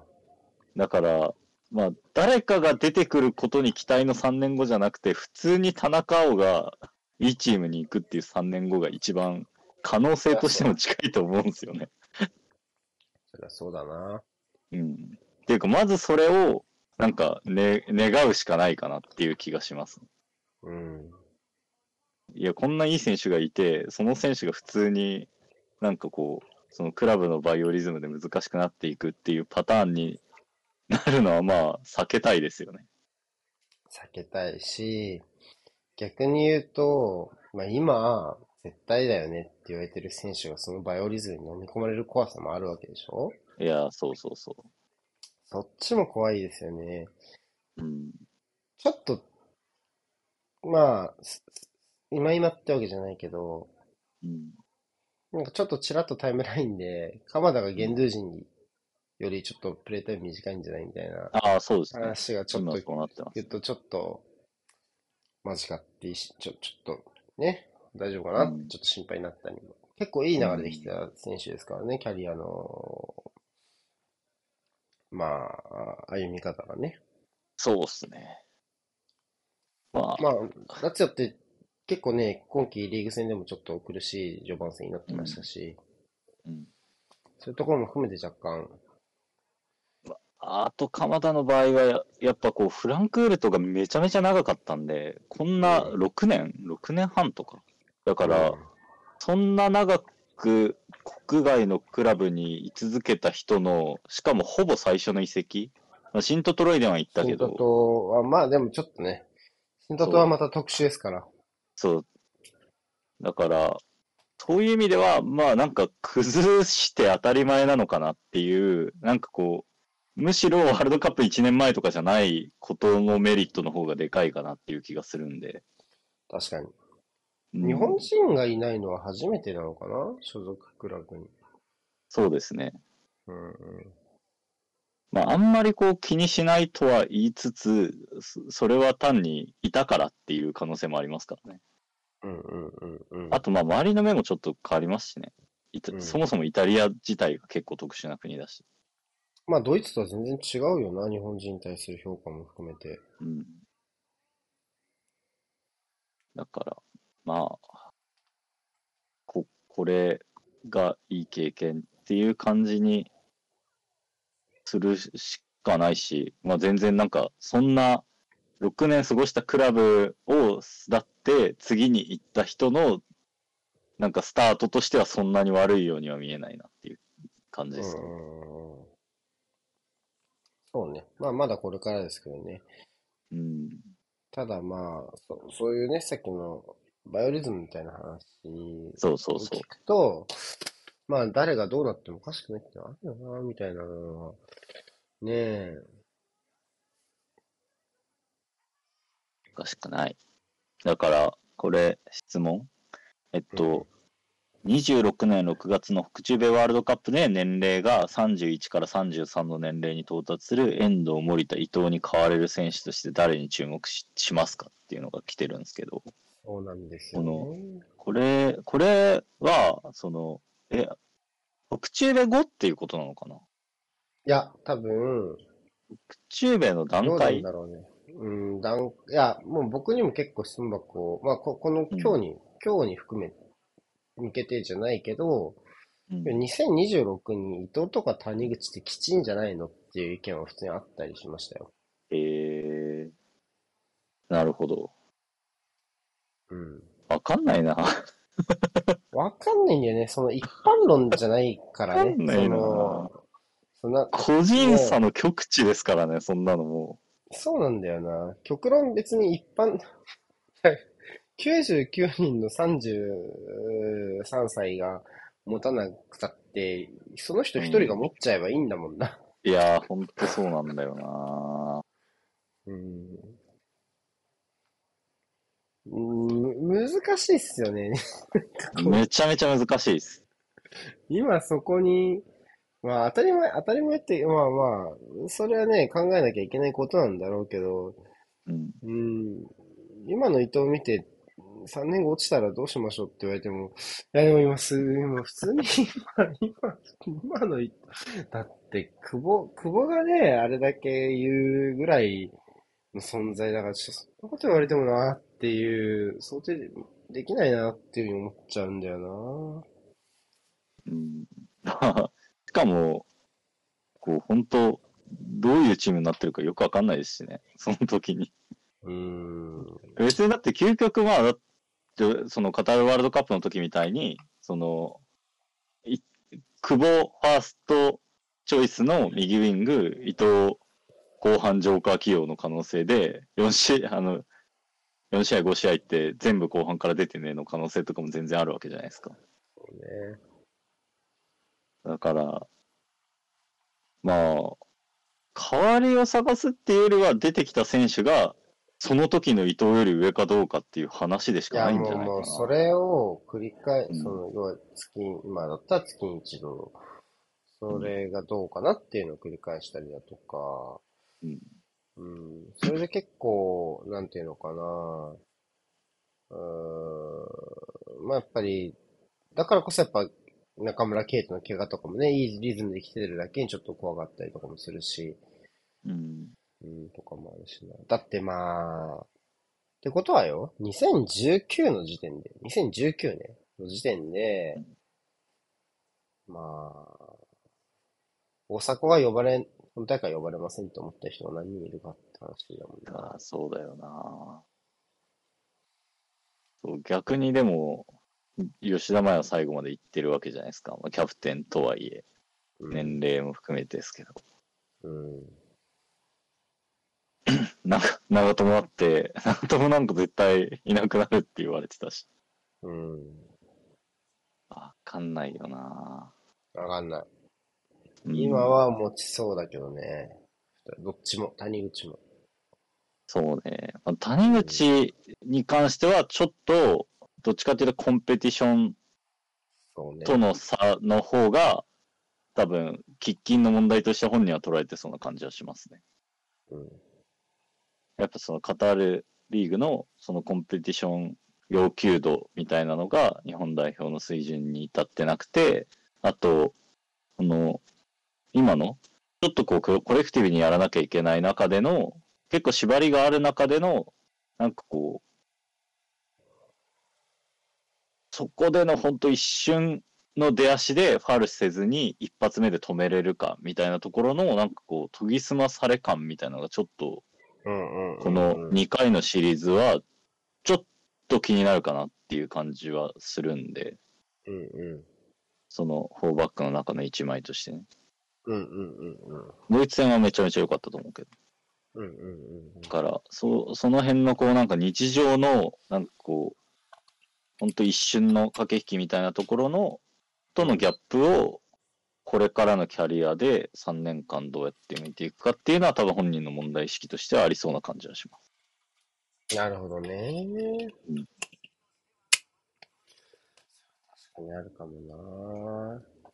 まあ、足して、まあ、遠藤とか、まあ、伊藤はっていうと、確かに、一般的に言えばですよ。一般的に言えば、その、年齢が影響しやすいプレイスタイルかなという気はしないでもないけど、うん。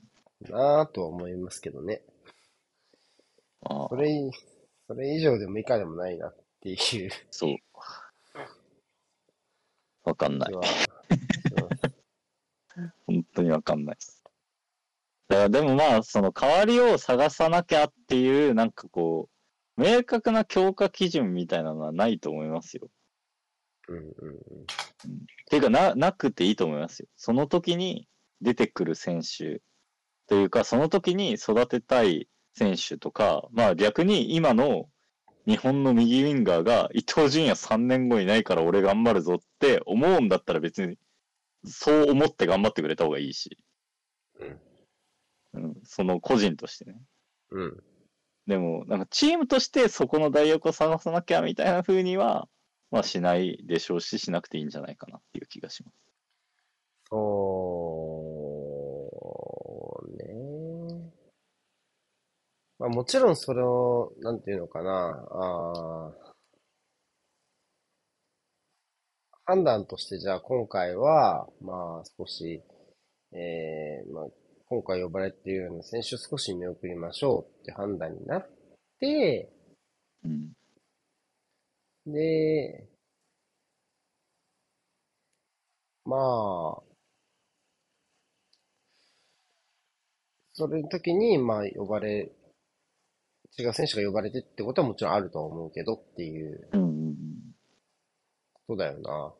そう。うん、ただまあ、意外と、意外とというか、あんまり同タイプいないんですよね。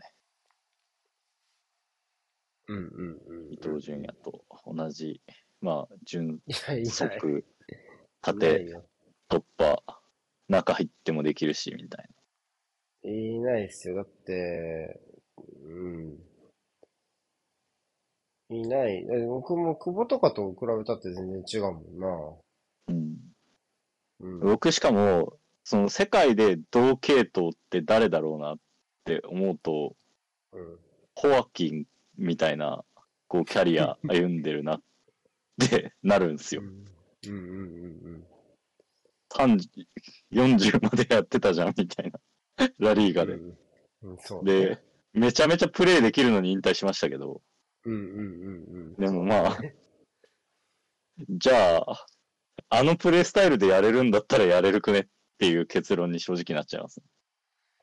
そうね。やれちゃうもんな。めちゃめちゃやれてた。うん。ホーキンなんかもう、多分、日韓ワールドカップとか見てた時は、めちゃめちゃこうなんか早熟系の、その、スプリント能力が落ちたら終わりみたいな選手として見られてたかもしれないけど、全然だって今の伊東純也なんか普通にツートップでもできるだろうし、なんなら久保が右に流れてきて、じゃあ俺中行くねみたいな感じでスムーズにできてたし。うん。うん。いやだからその器用さでも全然生き残っていけるタイプ、まあ、そうなんだよな。そもそもその、もう、その瞬発能力だけじゃない感じになっちゃってるもんな。あの、うん、ゴールシーンのパスワークとか見てもね。いや、そうなんですよ。だからまあ、そういうのも含めて、なんかあんまり気にしなくていいのかなっていう。あと本人の年,、ね、年齢のこと聞かれるのめっちゃ嫌そうなんで、いつも。それはなん、なん、人として？なんだろうな。どうなんだろう。サッカー選手としてなのかな？人としてサッカー選手として、サッカー選手として。サッカー選手としてです。だって、髪型いじられた時はもう30なんでって言ってたんで、多分サッカー選手として。髪型の時はもう30なんでが出てきてたんで。あ、そうなんだ。そっち、なんか、はい、一人のおじさんとしての回答だな、それは。うんいや、多分もうあの、多分、髪色について聞かれるのに飽きて、あの、一番面白く終われる回答を模索した結果の元さん、もう30なんでだと思うけど。悲しいな30を超えてる 我々からすると。そうですね。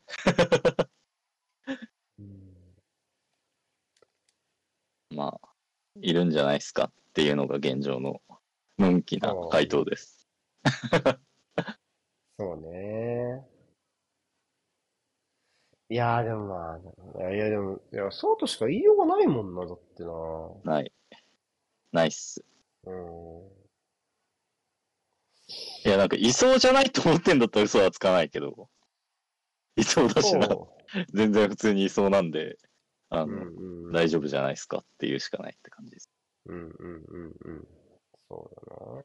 まあ、だからそういう意味では、その浅野の1戦目のプレーとかも、ああ、なんかこの中堅、26歳、中堅になってきて、スピードタイプのフォワードがどうやって生き残っていくかっていうのの一つのこうなんか、プレーの幅の広げ方ですごいいい姿勢、素晴らしい姿勢だなというのも含めてですね。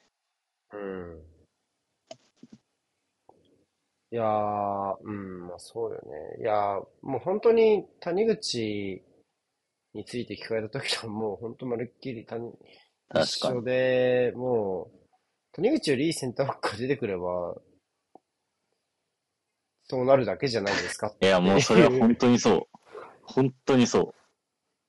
まあ、だ、代表だから特にだけど、本当にそう。うん、その、フロンターレとかだったら、じゃあ、外国籍で埋めようみたいな結論になるかもしれないけど。そうそうそうそうそうそう、うん、代表、こと代表に関してはもう、よりいいディフェンダーが出てきたら変わるだけで、多分谷口もその覚悟でやってるし。うんうんうん。うん。だから、まあでも、本人は3年後普通に目指すって言ってるし、まあ3年後目指さしてもらわないと困る選手でもあるから、うん。なんかそこにこう、ね、3年後、谷口の後釜をなんとかして探さなければ、みたいな感じにはならなくてもいいかな。3年後目指さないでか、カタール行か、飛び出していかないでくれよっていう気持ちもあるね。それ絶対そうだ。からしたら。確かに。それ、一番そうだな。それそうだな。うん。それだったらいてくれよだもんな。最後に。幸せに暮らしましたを。やるんだったらいてくださいだよ、本当に。そうですね。はい。はい。あとは、どうかな。あとは、初招集組はどうでしたか？まあ、なかなかね、試合に出なかったりもしましたけど、奥抜きか様子、奥抜きと、まあ、小島？小島ね、うん、小島とザイオンか、まあ言ったらフルメンバーっていう点で言うと。うね、奥抜きに関しては、まあちょっとこう、不運でしかないんで、ね、もう。体調が、うん。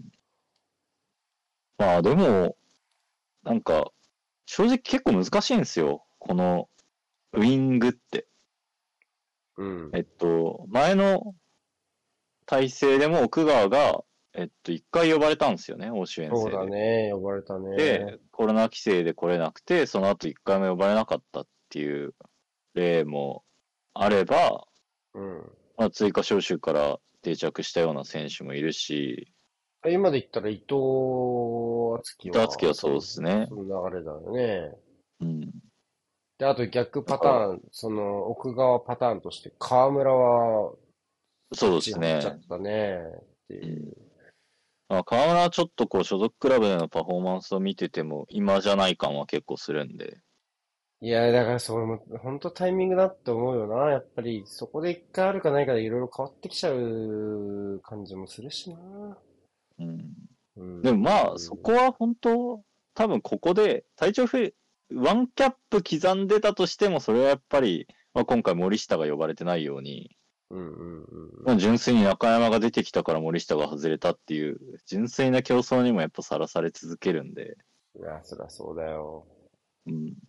だから本当、もう、まあ、極端な話、来た時にやるしかないっていうだけですよね。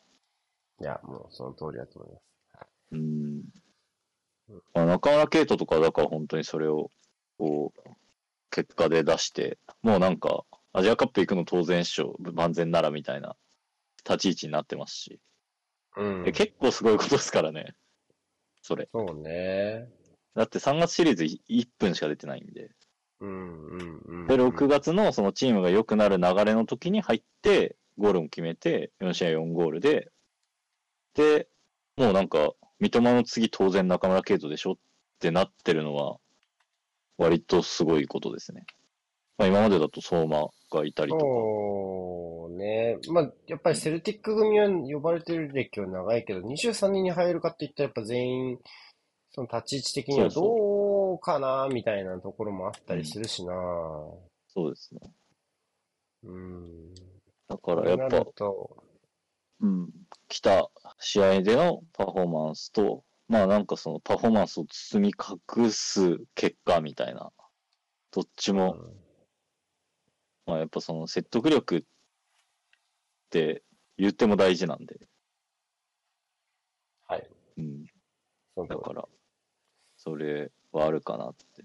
まあ、ただまあ、奥抜きがどっかで呼ばれるチャンスはあるだろうし、うん、うん、キーパー本当わかんないっす。あと。はい。キーパー今回、今回始まった競争なんで、うん。キーパーは、に関しては。うん、でも、正直っすよ。正直、その鈴木ザイオンを3年後に向けて何とかしようとしてる感は、僕は結構感じてます。なるほど。はい。練習を見てると、とてつもないっす。やばいっす。そうなんだ。マジで、本当になんか JFA ザイ、ザイ、ザイオン練習動画出してほしい。ええー、もうちょっとびっくりします、本当に。なんか、クロス、右からのクロスを、その後ろに下がりながら、体伸びきった状態で左腕でパンチングして、反対側のタッチラインに逃げたりしてます。な で、重力おかしくねみたいな。うんうんうん。なんか、ガタイが良くなりました。いや、そうですね。だからもうそこはもう本当にずっとやってきてんだと思います。うん。もともといいですけど、やっぱ、その、なんか、選択肢が多いっすね。うんうん。だからそれの使いどころと、その判断の部分を多分これから身につけていくところで、チュニジア戦に関してはその判断の部分でちょっとやっとする場面があった。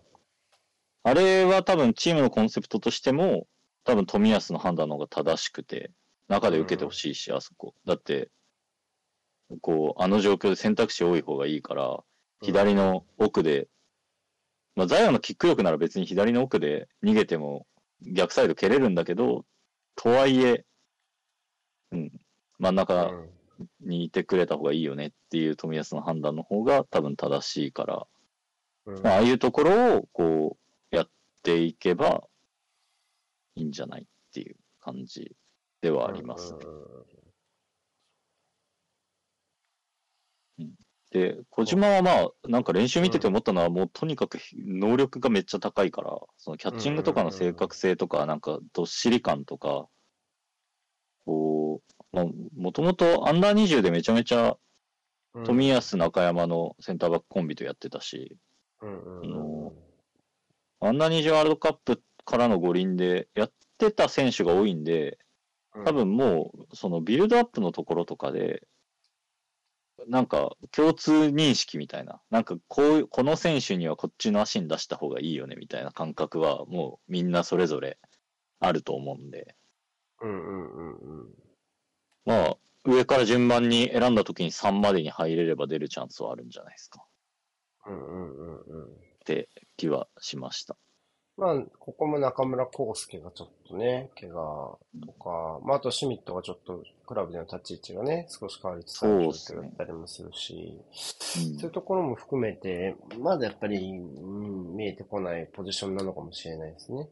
そうですね。まあ、大迫は少し、こう、安定感というか、みたいなのを見せてるのは、いい流れかもしれないけど。そうですね。まあ、やっぱ、大迫に関しては、こう、大舞台経験と、やっぱこう J リーグで試合に出てる年数とか、うん、代表でもクラブでもっていうところでは結構、そのこの年齢にしてはかなり、その、アドバンテージがあるような選手なんで、うん、まあ、あとその、こう、森保ジャパン的なサッカーに対する慣れも含めて、まあ、経験的な信頼がも大きいし、あと、あんまなんか、こう、ビビってる感で何かっていうよりは、こう、なんか入りすぎてる時の不安感みたいなのあっても、なんかこう、あ浮き足立ってる感じはあんまりしないんで、うんうんうんまあ、そういう意味での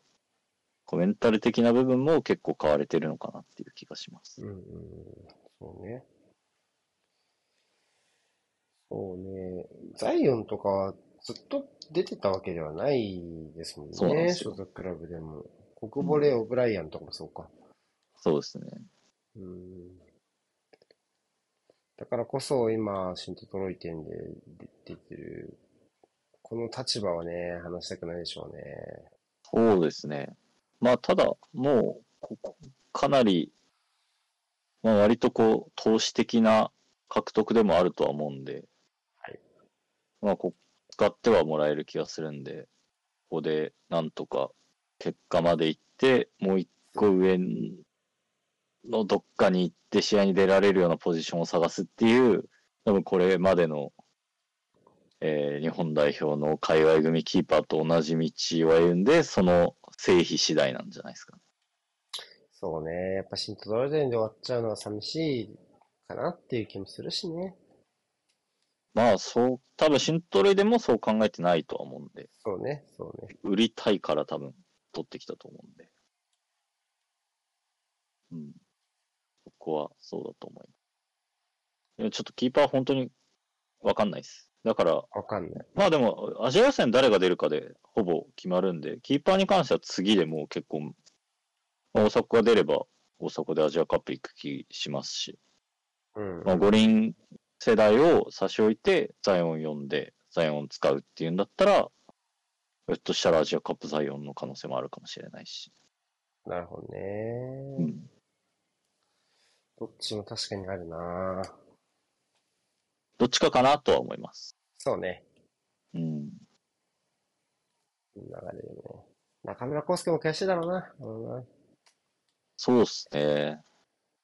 まあ、こう、ドイツ戦が大阪だったっていうのもなんかそこで、だから中村康介がそこに出てれば、戻ってきたら、ファーストチョイスなんだろうなって思えたのかもしれないですけど、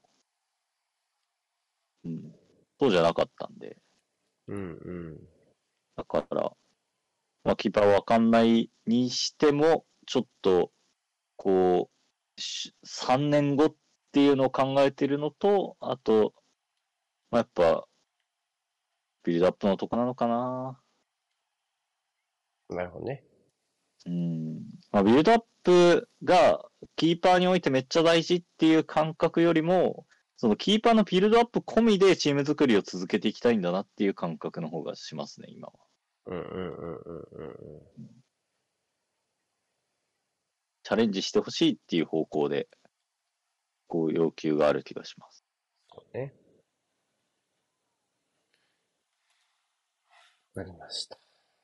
あとは、まあ、僕は大体試合については聞きたいことは聞いた気がする。はい。はい。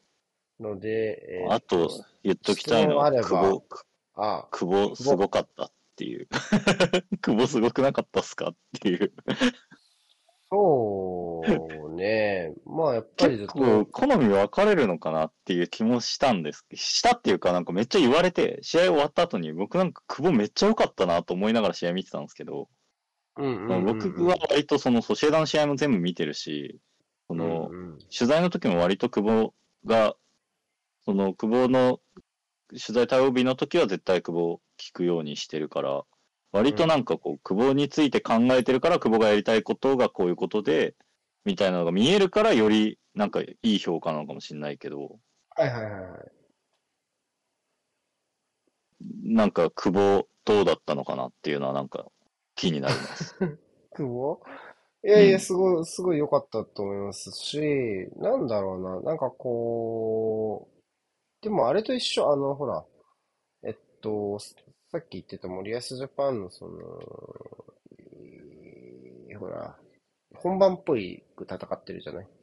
はいはいはいはい。うん、っていう分、要は、今までのその、えー、ちょっとポジション取り的にはアナーキーな、あうん、選手たち、日本代表にもいっぱいいたじゃないですか、これまでね。いましたね。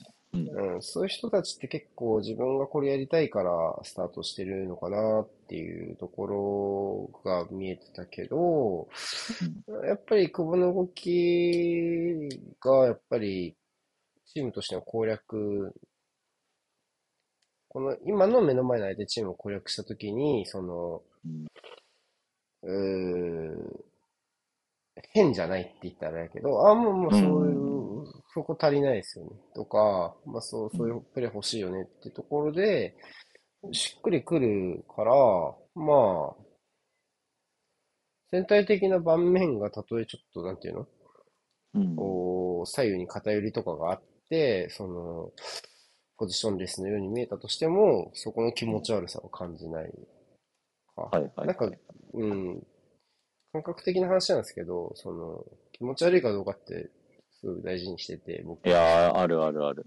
わかる。あんま気持ち、あんま気持ち悪くないなっていうのはやっぱりあるし、うん、まあもちろんその、もう単純なね、プレーの精度なんていうのはもう、僕が今ここで あらか、改めて言及するまでもないわけで、もう明らかにそこは調子いいですからね。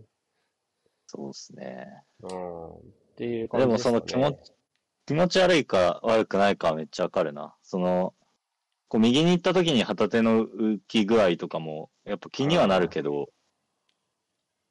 かといって、まあ、あのチュニジアに対してセットしたときに、誰、まあ、そっち、最悪一旦左サイド休んでもらって、でも、こう、穴になるような配置にはなってないから、こう、全体配置が崩れるわけでもないし、うん。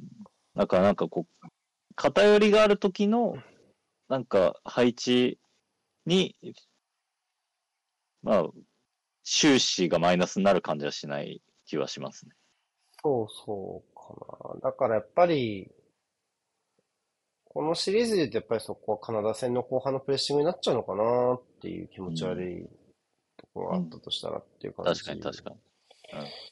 うん、ですかね。それ以外はまあ、全然だったか。久保はやっぱりすごいなって思うし、でもやっぱり本当に久保の言う通りで、じゃこの久保がレギュラーですかって言われると、まあそうとは限んないよねっていうのはなかなかないことですよね。それもまた今まで日本代表でいや、そうっすね。あるし。だって、スペイン代表で久保使わなかったら、監督批判されると思いますよ、今。今。もしスペイン代表がスペイン代表に久保が出れたとして、久保を使わない監督がいたら多分、大手紙とかは、なんでってなる気がしますよ。ねうん、でもまあ、伊東純也、いるもんなーで納得させられるのすごい。すごい。あと結局、久保が納得してるっていう状況に最終的になってましたけど。ああ、あの、そう、ちょ、ちょっと関係ない、関係ないというか、ちょっとず、はいずずれる、ずれるというか、まあでもこの文脈の上の発言なんだけど、はいはい、はい、あの、ら、要は、当該、ポジション争い的にライバル関係の、ああ、はいはいはい。選手たちの関係性がすごいいい気がする。ああ。の代表。僕これ、結構か、まあ、なんだろうな。まあいいや、言っちゃおう。えっと、僕マジで、あの、試合前日、練、前日練習の久保見てたら久保が出るか出ないかわかるんですよ。はいはいはいはい。で、な、なぜかっていうと、久保マジでポジション争いする人とずっと喋ってるんですよ。で、その雰囲気でわかるんですよ。だから、めっちゃ豆です、この人。うんうんうんうん。だから自分が出ないときに、だからこの前の、えっと、初戦とかだったり、まあその自分が出ないときに自分、その伊藤純也とかと、その喋ってる感じとかも豆だなと思うし、豆っていうか、別にだってどうしたらいいですかとか、アドバイスを請う関係性では絶対ないじゃないですか。ないね。だから単にこうコミュニケーションを誰と取ってるかレベルの話でしかないわけですよ。内容としては。うん。なのになんかそこで、こう、で、チュニジア戦前日は南野ずっと喋ってたし。うんうんうん。でもなんかめっちゃ楽しそうなんですよ。基本。うん、うん、だから、なんかそこのこう、当該選手間での中、関係性みたいなのがすごいうまくいってるんだろうなっていうのを全体見てて思いますね。うん。結構そういう記事も多く見かけた気がするしね、その久保だけに限らず。そうですね。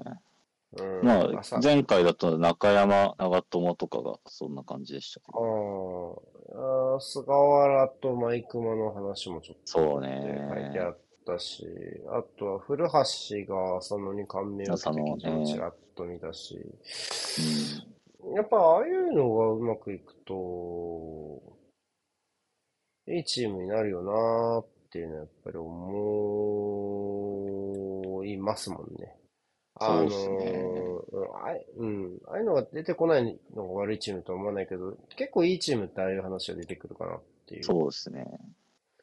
それはある気がしますね。うんうん。それは今見てて、見てて思うところかもしれないな。うん、まあ、特に明確にこう難しい、多分監督が一番む頭を悩ませてるのは間違いなく2列目なんですけど、2列目っていうか、うん、まあ、両ウィングとトップ下のところなんですけど、うん、そこは、なんかみんなプロフェッショナルですよね、すごい。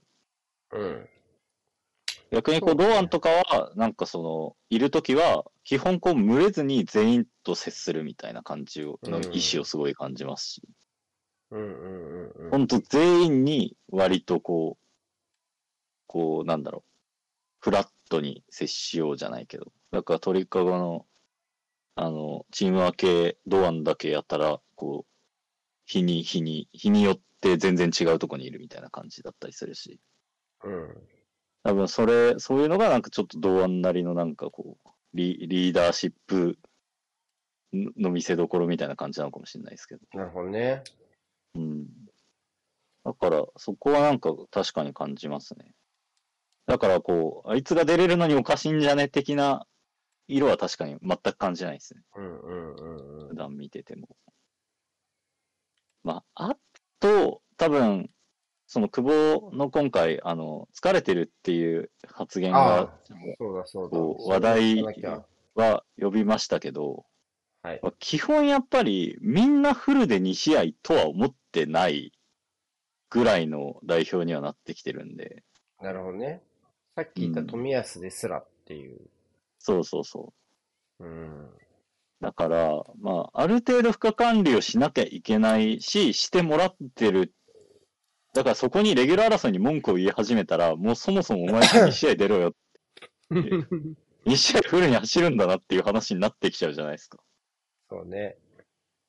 でもそこに、まあ、それを完全に歓迎できるわけじゃない立場の人しかいないわけですよ、もう。代表に。フルフルで2試合ここで出ることによるリスクも抱えながらやってるし、全員。ってことは1試合目に出るか2試合目に出るか、途中出場で2試合出るかみたいな話になってくるじゃないですか。うん、だから、そういうのも含めて、まあ、じゃあ次だなっていう感じにはなるんだと思います、みんな。うんうん、なるほどね。うん。だそういうのも含めてやっぱうまく回ってんだなって感じがするなそうですね。まあ、そこはだからあれかな。なんか、こう、環境の違う選手が少ないのも大きいのかもっすね。うんうん。もうみんな、そのそれなりに海外経験も長くなって、その、もっとこう個人的な気持ちで起用する監督もいたりはするわけじゃないですか。世界を見渡せば。もっと固定したりとか、もっとこう不可解だったりとか。だから割とまあなんか、こう、基準がそんなに高くないというか。監督に。そうそうそう。で、まあそれはないじゃないですか、現状。いやー、ほんと聞かなくなった。あの、要は森保は固定してるとかね。そういう話をしてる人もいましたよね。結構その、本当にそうしてるかどうかは別として。いましたね。うん、聞かなかったなまあ、だから環境が結構近づいて、環境の近い選手が多くなってきたのが結構あるんじゃないですか。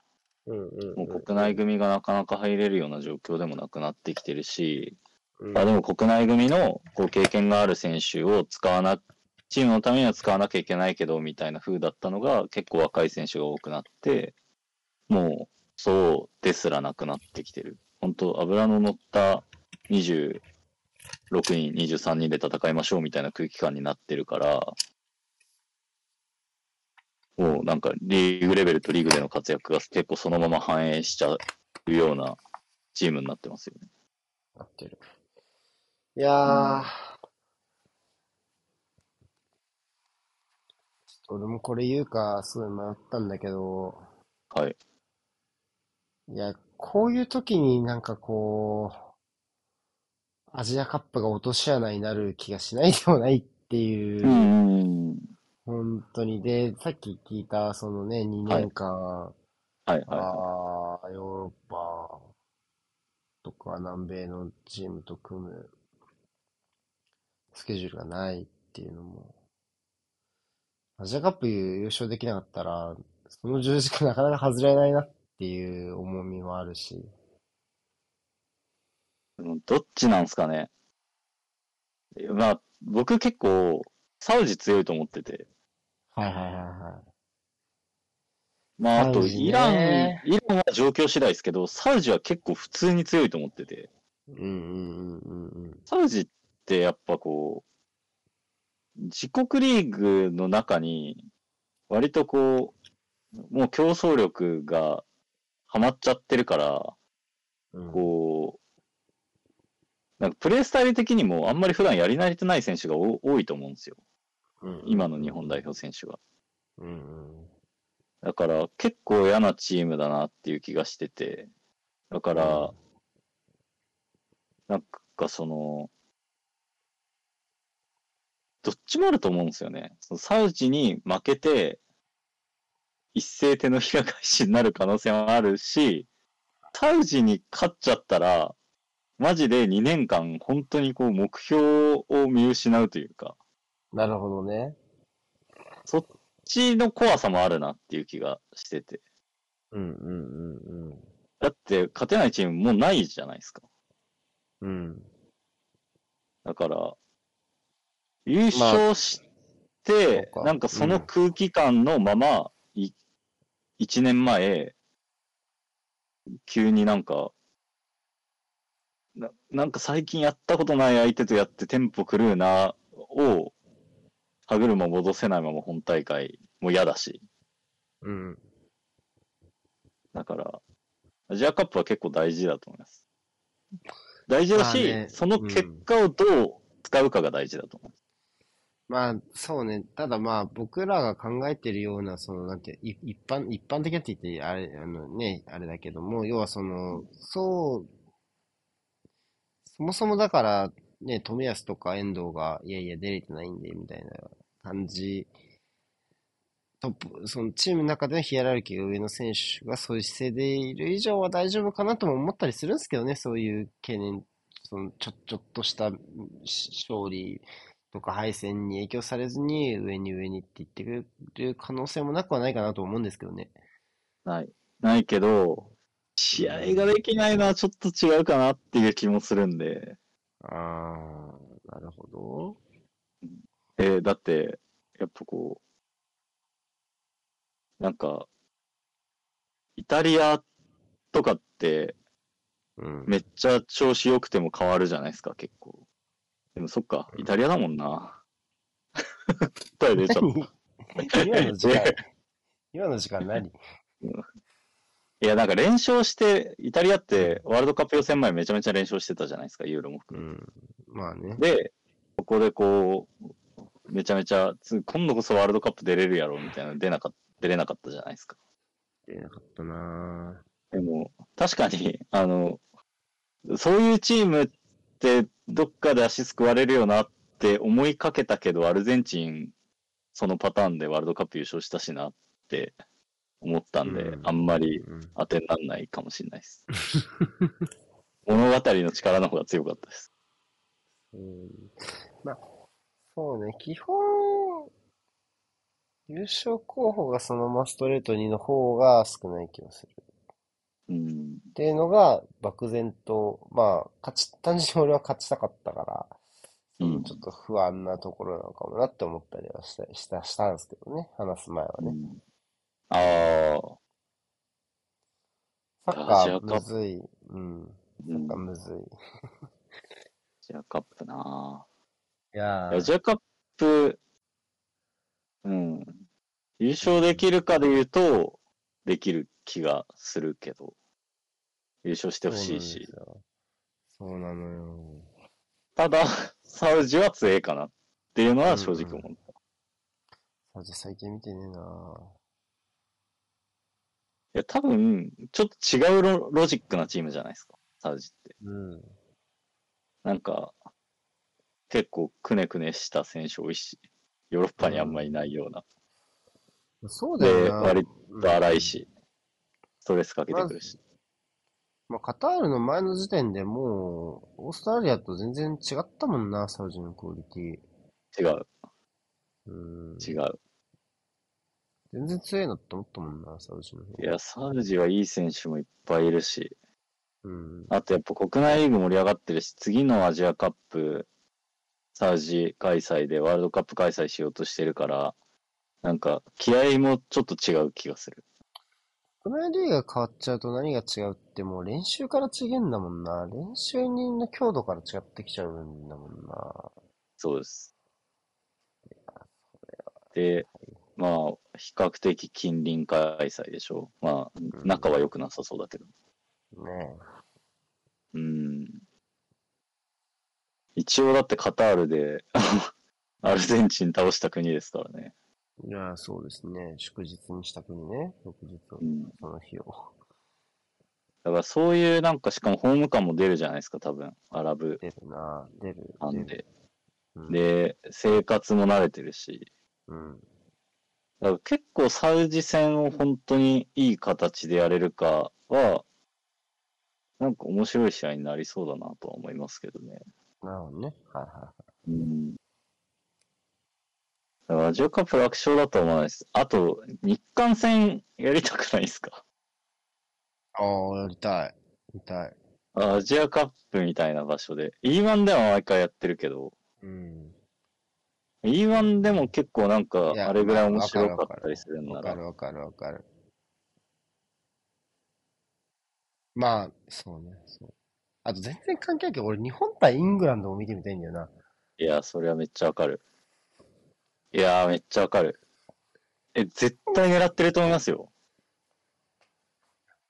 それ、見に行きたいもんな、日本対イングランド。わかるわいや、一番イングランドかフランスだと思うんですよ。多分次、狙ってるの。狙ってるっていうか、一番盛り上がるのは絶対その2カ国じゃないですか。そうね。で、オーストラリアが今回イングランドでやってたじゃないですか。ウェンブリーで。えー、そうそうそうそうそうそう。いいなと思った、あれ。いいっすよね。いい。でもイングランド側だからその意思があるってことじゃないですか。うん。だチャンス、チャンスじゃねって思ったんですけど。2025年の9月、10月、11月。見たい見たい。どっか欧州遠征だから絶対。まあ9だろうな、普通に考えると。期待してます、マジで。いや、そうなんですよね。いや、ほんとイングランド戦見たいっすよね。見たい、マジで見たい。絶対盛り上がるし。イングランドが意外とその、こう、欧州圏外やろうとしてんだなっていうのは意外でしたね。この前、日本がドイツ戦やってた時、スコットランドとなぜか兄弟対決っていいのかわかんないけどやってたし。もう出たくないんじゃない？イングランドから。来てくれんだと思ってもや。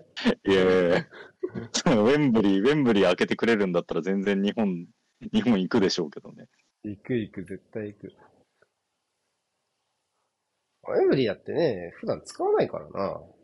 そうそうそう。うん、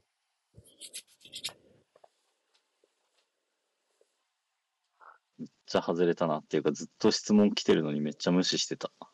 質問を答えましょう。元日の対戦、元日対戦の位置づけや選手選考について聞かせてください。難しい話だわ、それはなかなかね。でも、これもう、え、いや、はず、読みが外れてたら申し訳ないんですけど、王道は一択っすよ、マジで。はい、どうぞ。アジアカップのメンバーの来れる人と、うん。アンダー22の合宿やってるメンバー以外にないと思います。だから、えー、っと、まあ、えー、っと、アジアカップに行かない、あ、そうですね、えー、来れないのは、イングランド組と、イングランド、スペイン、インポルトガル、スコットランド。そうですね。の4カ国でやってるかな。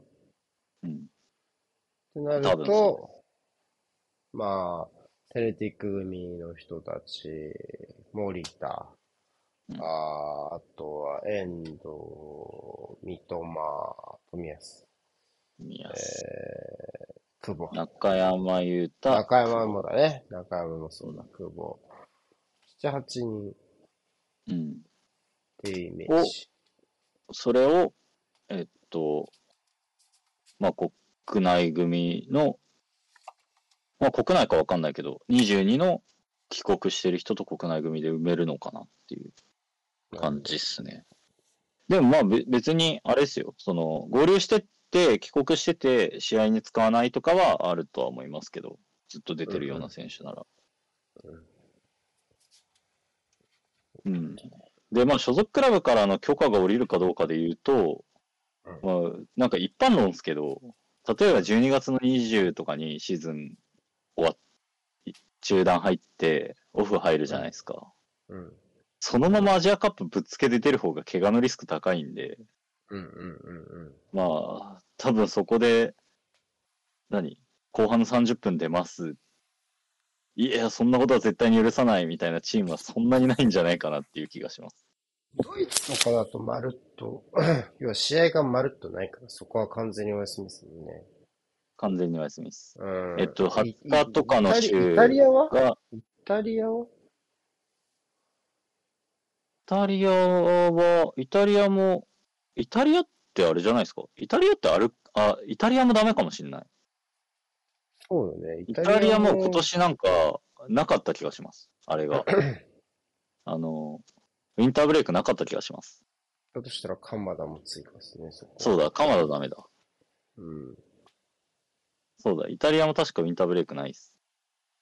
うん。まあだから。イタリア組いるんだ。見てなかった。うん。そうなると、インターブレイク、そうね、1月、まあ、13の週から、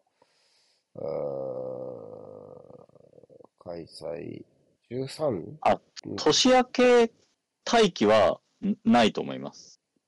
待機？あ、だから年明け、1月13ってあれっすよね。そのリーグ戦っすよね。そう、1月、何日からでしたっけ？アジアカップって。アジアカップ1月12開幕なんで。12開幕だから、そこ、で、初戦が14なんで、だから、そのウィンターブレイクの年明け配慮っていうのはないっすね。うん。もう事実上ないと考えていいと思います。ウィンターブレイクでもう合流終わりはもう全部そうだと言ってもいいと思います。あとは、三笘とか富安とかがどこまでいて、どっから来るかぐらいかなっていう気がします。うんうんうんうん。その現地合流ですけどね。そのだからその、呼ばれる国の中で、うん、まあそうよね。一試合、呼ばれることで一試合損するようなリーグとかがあると、もしかしたらその、なんていうの？とか通りきついのかなと思うと思うけど、まあまあ、インターブレイク入っちゃってる国はもうずっと一緒、同じか。試合ないないないないできてるから。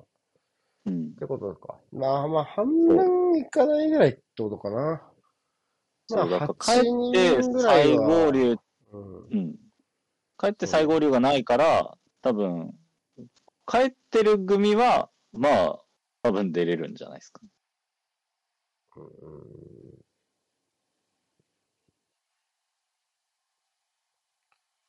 ん。ミアス。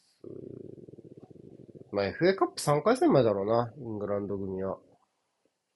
その次の週のリーグ戦は出ないだろう。FA カップ3回戦って何日ですか？1月第1土曜日じゃないかな、毎年。土日。1月の毎回の週末が FA カップ3回戦な気がする。それで過密に行って終わり。あー、大体そうな気がしますね。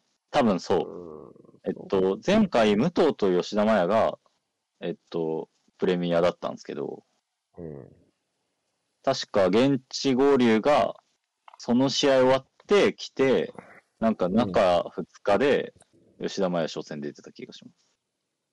ねえ。うん。だからもうそれぐらいな気がしますね。うん。まあ全員カップ戦出る可能性あるからな、マジで。確かに。うん。むしろ、まあ遠藤とかはそれ出といた方がいいだろうしな。いろいろ、チームのためにも、自分のためにも。三笘はチーム事情。まあ、三笘は全部出てねっていう、一番 一番大変な人。そうです。はい。いや、そうなんだよな。じゃあ、まあ、なんかその辺は、まあ、それで、うん、そう。だから国内組のアジアカップに呼ばれない人を無理やりキャンプ早くあの、早く指導させてみたいなのはさすがにちょっと考えにくいんじゃないかなっていう気がします。うん、五輪組が合宿やるから、ついでに呼ぶはあるかもしれないけど。ただ、まあまあ、わかんないけど、その元日にね、これをやることが関連化するかどうかわかんないけど、まあ今年だからできる感じちょっとあるなぁと思っちゃったんですけどね。いや、元日にはしないっす、絶対。いや、アジアカップだからですよ、これ。ああ、なるほどね。うんうん、うん。いや、あの、えっ、ー、と、これめっちゃ前提から言うと、アジアカップの前って毎回年末に合宿やるんですよ。はいはいはいはい。で、大学生とかと練習試合をやるんですよ、毎回。うんうん。それを今回はってことか。そうそうそうそう。ああ、なるほど。多分その前提、うん、多分、一般の人知らない気がする。そうだよな。確かに。一から説明しなきゃだよな、確かに。うん、わかんなかった。それでも、うん。そうです、そうです。だから、えっと、毎年代表戦やるみたいなのはな、ないっすね。なるほどね。はい、基本というか、な、ないっすね。アジアカップとセットだからってことですよね。そうです。アジアカップ前に何らかの試合をやりたくて、だからワールドカップ前に国際マッチウィーク外にやるじゃないですか。試合。うんうんうん、もう、あの、前回で言うと、あの、ドバイでやったカナダ戦みたいな。あれ、あれです。一緒ね。はい。うん。だから、それならね。うん。そう。タイ代表も合宿を年末から組んでやるんだけど、アジアカップに行く前に、どっかと試合やりたいなっていう利害が一致したっていうことだと思う。それ、そうじゃないだってそもそも対戦相手が見つからんよな。無理っす、無理っす、無理っす。うん。うん。さすがに、だって来年とかやったって、なんか、ね、選手誰来ればいいのかよくわかんないし。にしても元日っていうのはなかなかですね。簡単か代表戦は斬新。まあそこはエンタメっすね、絶対。まあ、ていうか天皇杯ないから。だからちょっとわかりにくくなっちゃったのかもね。その確かに確かに。その天皇杯が元日じゃなくなったから、新たな元日の風物詩のサッカーにしようとしてるみたいな。で、しかも、あ秋春が始まるんだとしたら、定期的にそこに置く、えー、冬のエンタメの目玉みたいなのがあってもおかしくないよね、みたいな、ね、なるほど。ちなみに秋春制になったら、天皇杯決勝は1月1日になるそうです。はい。え、そうなんだ。そうそう。天皇杯が前半トーナメントになるってこと。あの、カラバオカップみたいになるってことですね。カラバオカップか。カラバオカップ。だから、決着の早いカップ戦。カラバカップは2月に末だから結構違うな。いや、でもあれだから。あの、日本の秋春制は夏の制なんだよな。8月に始まるんで。開幕が1ヶ月半早いから。ああ、天、カップ戦の開幕ってこといや、シーズンの開幕戦が。イングランド。8月に、8月に、えイングランドも8月じゃなくて？え？あ、だから違うか。8月、イングランドって8月の第3週ぐらい。2週、2週にコミュニティシールドだから、まあ3週の中旬でお盆。だからそっか。そうね、お盆後ぐらいかな。うん、じゃあ3週間ぐらいしか早くないですね。まあでも要は、あの、単純比較はできないな。ただその要は、その、一応今のサッカースケジュールだと、はい、あの、学生サッカーとかのスケジュールは変わんないんですよ。はい社会人とか。ああ、なるほどね。そうだね。そう。だから、その、そっちの、が出る予選だけ、もう4月ぐらいにやっといてもらって、うん、J リーグが参加するのが8月ぐらいに入ってきて、うん、そっからもう短期決戦で1月まで終わらせようっていうスタイル。なんかな、いやいやいやいや、いいんだけどな、いやいや、天、天皇杯で終わるみたいなのも結構好きなんですよね。まあ FA カップで終わるイメージもあるしね。はいはい。そうか。ちょっと、それは。ルヴァンがそっちになりそうっすね。いやー、そうか、ルヴァンか。いや、ルヴァンもいい、いいタイトルなんだけど、やっぱ天皇杯で終わりたいさはあるなそうっすね。僕 もなんかよくわかんないな、それとは思うんですけど。まあ、そうらしいっすよ。元日、元日決勝は、まあ、事情の面も含めてですけどね。うん、その、後半に行っちゃうと予選が始まってるっていう。いや、まあね。うん。そうそう。はい、いや、もうほ、ほぼ余計なことまで話しましょうぐらい話それてるな、俺ら。確かに。今回。はい。まあでもその代表戦、代表戦の1月1日開催の高齢化は多分ない、ない、ないです、ね。で、あの、心配されてるような国内組大量招集みたいなのはな、ないです。ないのではないか。ない。ないです。はい。わかりました。はい。それがもしあったらちゃんと取材します。なん、なんでそんなことするのか。エンタメに寄りすぎてる。エンタメに寄りすぎてますね、それだと。で、えっと、アジア予選の登録メンバーについての質問です。ああ、あの、莫大なリスト用意したってやつですか？ああ、そう、まさにその質問ですね、これ。の記事だね。はい。あれいい記事でしたね。どこだったか忘れたけど、スポーツ紙の記事。えっと、うん、ルール上40人近く登録して、国内組はアジア予選のホームゲームを、海外組はアジア予選のアウェーゲームを戦うというのは可能なんでしょうか？可能ですね。どういうこと？えっと、要は、1戦目と2戦目入れ替えるってこと？そう、選手を入れ替えるってことじゃないですか。えっと、要は移動のリスクを考えると、国内組は当然日本の方が近いくて、まあ、はい、西のチームが相手だと、うん、要は欧州組とかが行きやすいから、そういう使い分けをすることは理屈の上では可能なんですかっていう質問ですね。そうですね。可能です。はい。だからそのルール上40人近く登録して、どころか120人登録したっていうのがこの前の記事です。そうね。うん。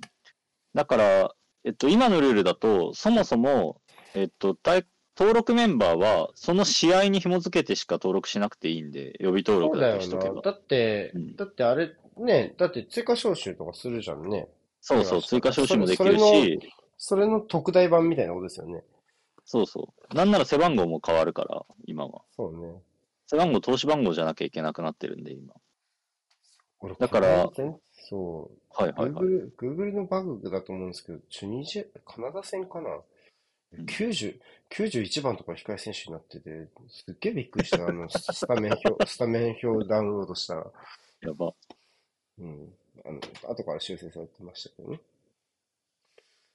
そうそうそう、だから、えっと、その試合で登録するっていう感じです。だからコロナ禍とか、なんか30人近く呼んでた時もあって、そこから、まあなんか旗手が2試合連続でベンチ外になって、こう、人論争を切るみたいなのが前回の最終予選の恒例だったんですけど、うん、あの、その試合単位でメメンバー入りの人を決めるみたいな扱いですね。ただまあ、現実的には多分しないんじゃないかなっていうのは正直見たって、で、まあ、正直、まあ、勝たなきゃいけないのは事実なんですけど、これでもし負けたら、と、とんでもないことですよっていう話にはやっぱなるんで、うーん。っていうか、ね、うん。ゲームっぽいもんな、なんかちょっと発想が。そう。まあ、本当に絶対勝てるんだったらやりたいですけどね。やりたいとこだったとは思いますけどね。うん。うん。だから、さすがに国内組だけで、ホーム北朝鮮戦。ミャンマー戦ならなんとかなるとは思うけど。まあでも次は多分初戦なんで、多分2勝もうマストなんで、フルメンバーでグループの初戦ってことね。そう。うん。だから11月はフルメンバーで行くでしょうし、3月は北朝鮮ワンウェイだから、まあそもそも移動負担も何もないし、うん、まあ、あ、あるけど、あんまりこうなんか、こう、入れ替える必然性があんまりない。うん。うん。し、えっと、3戦目は、最終予選でやんないだろうしね、そもそも。最終予選で、まあね、ホームゲーム国内組で組めるような余裕のあるチームがそんなにいないだろうから。うん。うん。っていう感じなんで、理論上はできるけど、そんな現実的ではない。ただなんか、一応やったこと自体はあって、このやり方で。えっと、アジア予選じゃないんですけど、1試合目に、えっと、予選の後にキリチャレアウェーキルギス戦の後にキリチャレみたいな2試合が組まれてた時は、もうそのキルギスで一旦解散して、何人か帰ってもらって、国内で、えっと、古橋、小名湯、新藤、うん、誰だっけ？前川もその時だっけ、うん、が何人か呼んで、荒木かと、荒木隼人か、を呼んで、その国内での親善試合に臨んだみたいなことはありました。ただそこでベネズエラに惨敗して、なんか本当にショックな結果が終わったんで、うん、あんま多分二度とやりたくないんじゃないかな、ああのやり方っていうのはちょっと感じてます。あね、僕ちょっと全然別件で聞いてもいいですか？それに絡めて。はいはいはい。あの、それって都度登録できるんですね。例えば、急にそのラージレストに入ってない成長著しい選手がこの1回で出てきたとしたら登録できるんですよね、追加で。であ、できると思いますよ。できますよ、ね、いや、多分で、あ、でも予備登録、どうなんだろうな。な期間がウィンドウがあるのかもしれないです。え、なんか、なんでそんな、100人規模でやるんだろうなっていうねいや、なんか多分できないんじゃないのかな。あそう二次予選中はできないんじゃないかな。うん。ああ、そういうことなんだ。そうじゃないと、都度呼んだ人を登録すればいいじゃんって話でしかないもんな。あ、そうですね。その、イレギュラーがどこまで許されてるのかぶっちゃけわかんないですけど、原則は、その大会単位の予備登録リストからに、えー、二次予選はここから呼びなさいよ、みたいな。うん。なるほど。だと思います。まはい、うん。だからまあ、ま結構多分幅広く取ってると思います。うんうんうんうん。だって、何？まあ、あと、何て言ったっけ ?120 人。うん。あと変な話、そもそも海外行かなきゃいけないんで、選手側に通知してなきゃいけないんですよ。うん、パスポート持ってない可能性とか全然あるんで、そうビザとか。まあ、ビザは、その、直前でもなんとかなるように多分手はずを整えるんでしょうけど、パスポート持ってないは終わるんで。ホットラインがあるんだ、ビザは。あ、多分大会だとあるんじゃないかな。うん。まあ、そうだよな。うん。予備登録分全員取ってるのかもしれないです。うんうん。えいや、なんかその、そういう、そういう専用の、いや、僕はサウジアラビアのビザをこれから多分取らなきゃいけないんで、間に合うかなって感じなんです。報道陣はそんな感じです。普通に取る、取るんですけど、選手は直前に呼ばれるんで、なんかないと無理ですね。え、11月間に合うんですか？11月間に合わせるみたいです。一応なんかアンケートが来て、それの書類は出しました。へえなんか経経過としては、もう毎回そうなんで別に言ってもいいとは思うんですけど、こう、うん、教会に出して、それをサウジアラビア側に送ってもらって、サウジアラビアからのお墨付きを返してもらって、それを持ってビザセンターに行くみたいな手はずになるみたいです。うんうんうんうん、なんか向こうから来い、来ていいよって言われてるんだっていうのを先に取っちゃうっていう感じです。なるほどね。うん。だから余計なことまでだな、内容が。確かにこれ、聞聞いて誰がと得するのかよくわかんないです、よくわかんないな。し、毎回きっちりそれてるの面白いですね、僕ら。確かに。もっと答えなきゃいけない質問があるのかもしれない。あ、でももう意外とないな。終わり？もう大丈夫ですかあ、えっと、今、今来た。マイクマ代表定着しそうですか？また海外の噂などありますか？そっか、マイクマ、マイクマっていう、マイクマ、さっき話さなかったのはそれだ。コメントにもあった。マイクマ。マイクマは、まあ、え、するでしょう？普通に。無責な噂は聞いたこと僕はないけどね、見見る限りは。まあ。遺跡の噂はわかんないっすね。まあ、遺跡の噂はなんか、うん、そもそもこう、あんま国内の人は、A マッチウィークのタイあのタイミングとかじゃなくて、オフとかにしか出ないと思うんで。うん。今は、だから、ちょっと遠いというか。うん。うん。その感じはしますね。まあでも、さすがに A 代表でフルメンバーで2試合出てたら、今の日本の見られ方なら間違いなく、何、どっかしらからは来るんじゃないですか。うん、そうだね。26でしょ？うん。じゃあまだ全然間に合うしな。噂で言うと、お噂で言うと、まあ、僕が代理人にコンタクトを取りましたね、フットボールマネージャーに。それぐらいか。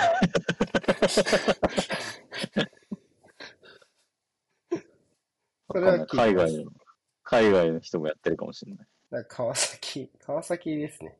噂があるの。それはそれで物議を醸しそうな遺跡だな。語弊。その方が、その方が多分、不安だろうな。このタイミングでの国内移籍絶対嫌だよな。そうね。絶対嫌だね。もうトラブったとしか思えないな、セレッソ。噂ですら嫌だな。ちょっとだって、川崎関心とか、実際欲しいは欲しいだろうけど、関心とか言われたって、その記事読んだ人みんな ざわざわするよな。や、山根がいるからもう全然何がどうして、何がどうしてもって感じでもないのが ざわざわするよな。確かに。うん。だから、ライクマンはだから、でもそれ、それだけですね。噂としては。うん。まあ、代表定着っていう点で言うと、その、こう結構質問にも、その2番手をマイクマタシオカが争っててどうですかみたいなのも来てるんですけど、その、まあやっぱここ結構長い目で見なきゃいけないと思ってて、この時期の日本代表って。ほう。その、こうワールドカップに出るための起用されてる橋岡と、代表としてのなんかプレゼンスを見られてるマイクマみたいなくくりだと僕は思ってて結構。えー、そうね。だから、菅原に近いというか、まあまあ、うん、と、フラットに競争してもらってる人と、要はその、うん、コンペティションを勝ち抜くような、うん、その幅を広げるようなキャラクターの橋岡っていうのはちょっと違うもんね。違う。うん、だから、その、アジアカップとかだと、両立しうるんですよね。ターンオーバーと、まあ、アクシデント備えての、うん、まあ、菅原かマイクマか両方選ぶがあるんですけど、うん、のじゃあ、マジでクローザー起用として考えてるんだったら橋岡になるし、うん。だから橋岡はもう延々黒崎きをされ続けてるわけじゃないですか。うん。で、これ多分最終予選とかも含めて、橋岡がこの役割を、に慣れさせるっていうのはあるし、ただ、この起用をめちゃめちゃされてた原口は本大会残らなかったりとか、一方で、長友から中山の味変に関しては中山残ったりとか、結構だから、こう、なんか気温の中でやってることはあるんですけど、それがどうなるかわからない。っていうのが結構あるとは思う。うん。やっぱり中山も限られた時間で自分にできることが、まあ、見えてきたところがあるというか、うん、またそのところで、えー、なんていうのかな。あ勝負できるポイントがありそうだなって少しずつ思えるようになったっていうのはやっぱ大きいと思うから、やっぱり、そうですね。橋岡はちょっとだからそこまでのここが、今のレギュラー、菅原に対して明らかにここがしで勝負っていうところが、まあ身長はもちろんそうかもしれないけど、そこがね、もうちょっと出てくるといいのかなって思ったりはしますけどね。間違いないですね。うん。こうがないといけないし、まあマイクマは、その菅原との争いをハイレベルにする存在であれば近づくだろうなっていうところですかね。そうそう、それ、そうね。うん、そんな気がします。うん。必ずしもタイプが違う必要はないと思うし。うん。でも今の起用がなんか明確に序列につながってるか、代表での生き残りの序列につながってるかっていうと、僕はなんかちょっと違う部分もあるのかなと思ったんで。うん。うん、まあ、それなんかもう一個来てたけど、菅原とマイクマが今回一列前で使われたじゃないですか。ああ、使われたね。うん。それがなんかこう、結構、なんて書いてたっけな。えー、っと、スリーバックに変わる守備固めのテストという意味合いですかっていうのは来てるんですけど、うん、間違いなく、あの場面の起用では、その色合いはあるんですけど、どっちもアクシデントスタートなんですよね。そうね。まあ、久保フル出場もあり得たけど、久保がちょっと張りがあるからっていうので変わった2戦目と、1戦目は中村圭斗の怪我で変わったっていうのがあったんで、うね、うん。だから、なんか、そうやってやりたいっていうよりは、今の中、今の選手層、選手編成の中で、ああやって試合を締めるためのやり方を模索した結果、ああなったみたいな感じに近いのかなっていう印象です。うんうんうん。なるほどね。うん。そうね。でもなんか、あそこでやれたっていうのは大きいんじゃないですか。うんうんうん。一回。まあ、マイクマとか、ちょっと本職っぽいポジションでもありますしね。うん。右のウィングは。菅原もやってたし、あの、ね、オランダで。うん。はい。わかりました。まあ、はい、以上です。当然、はい、アジアカップに向けて楽しむポジション争いですね。そうですね。まあ、本当アジアカップ絶対7試合あるんで、あの、うん、フル出場は絶対ありえないんで、うん、どっかで出番来るし、あと、サイドバックはもう、累積警告はめちゃめちゃあるんで、うん、それも含めて、結構大事になってくるかなっていう気がします。うんうん。なるほど。わかりました。はい。2, 2時を過ぎました。めっちゃ長くてすみません、本当に。聞いてる人いんの？結構いる。結構いるんでありがたいんですけど、ごめんなさいね、長くて。すみませんね、月曜から。いや、本当ですよ。申し訳ありません。失礼しました。というわけで、えっと、長丁場です。そろそろね、今回も終わろうと思います。はい。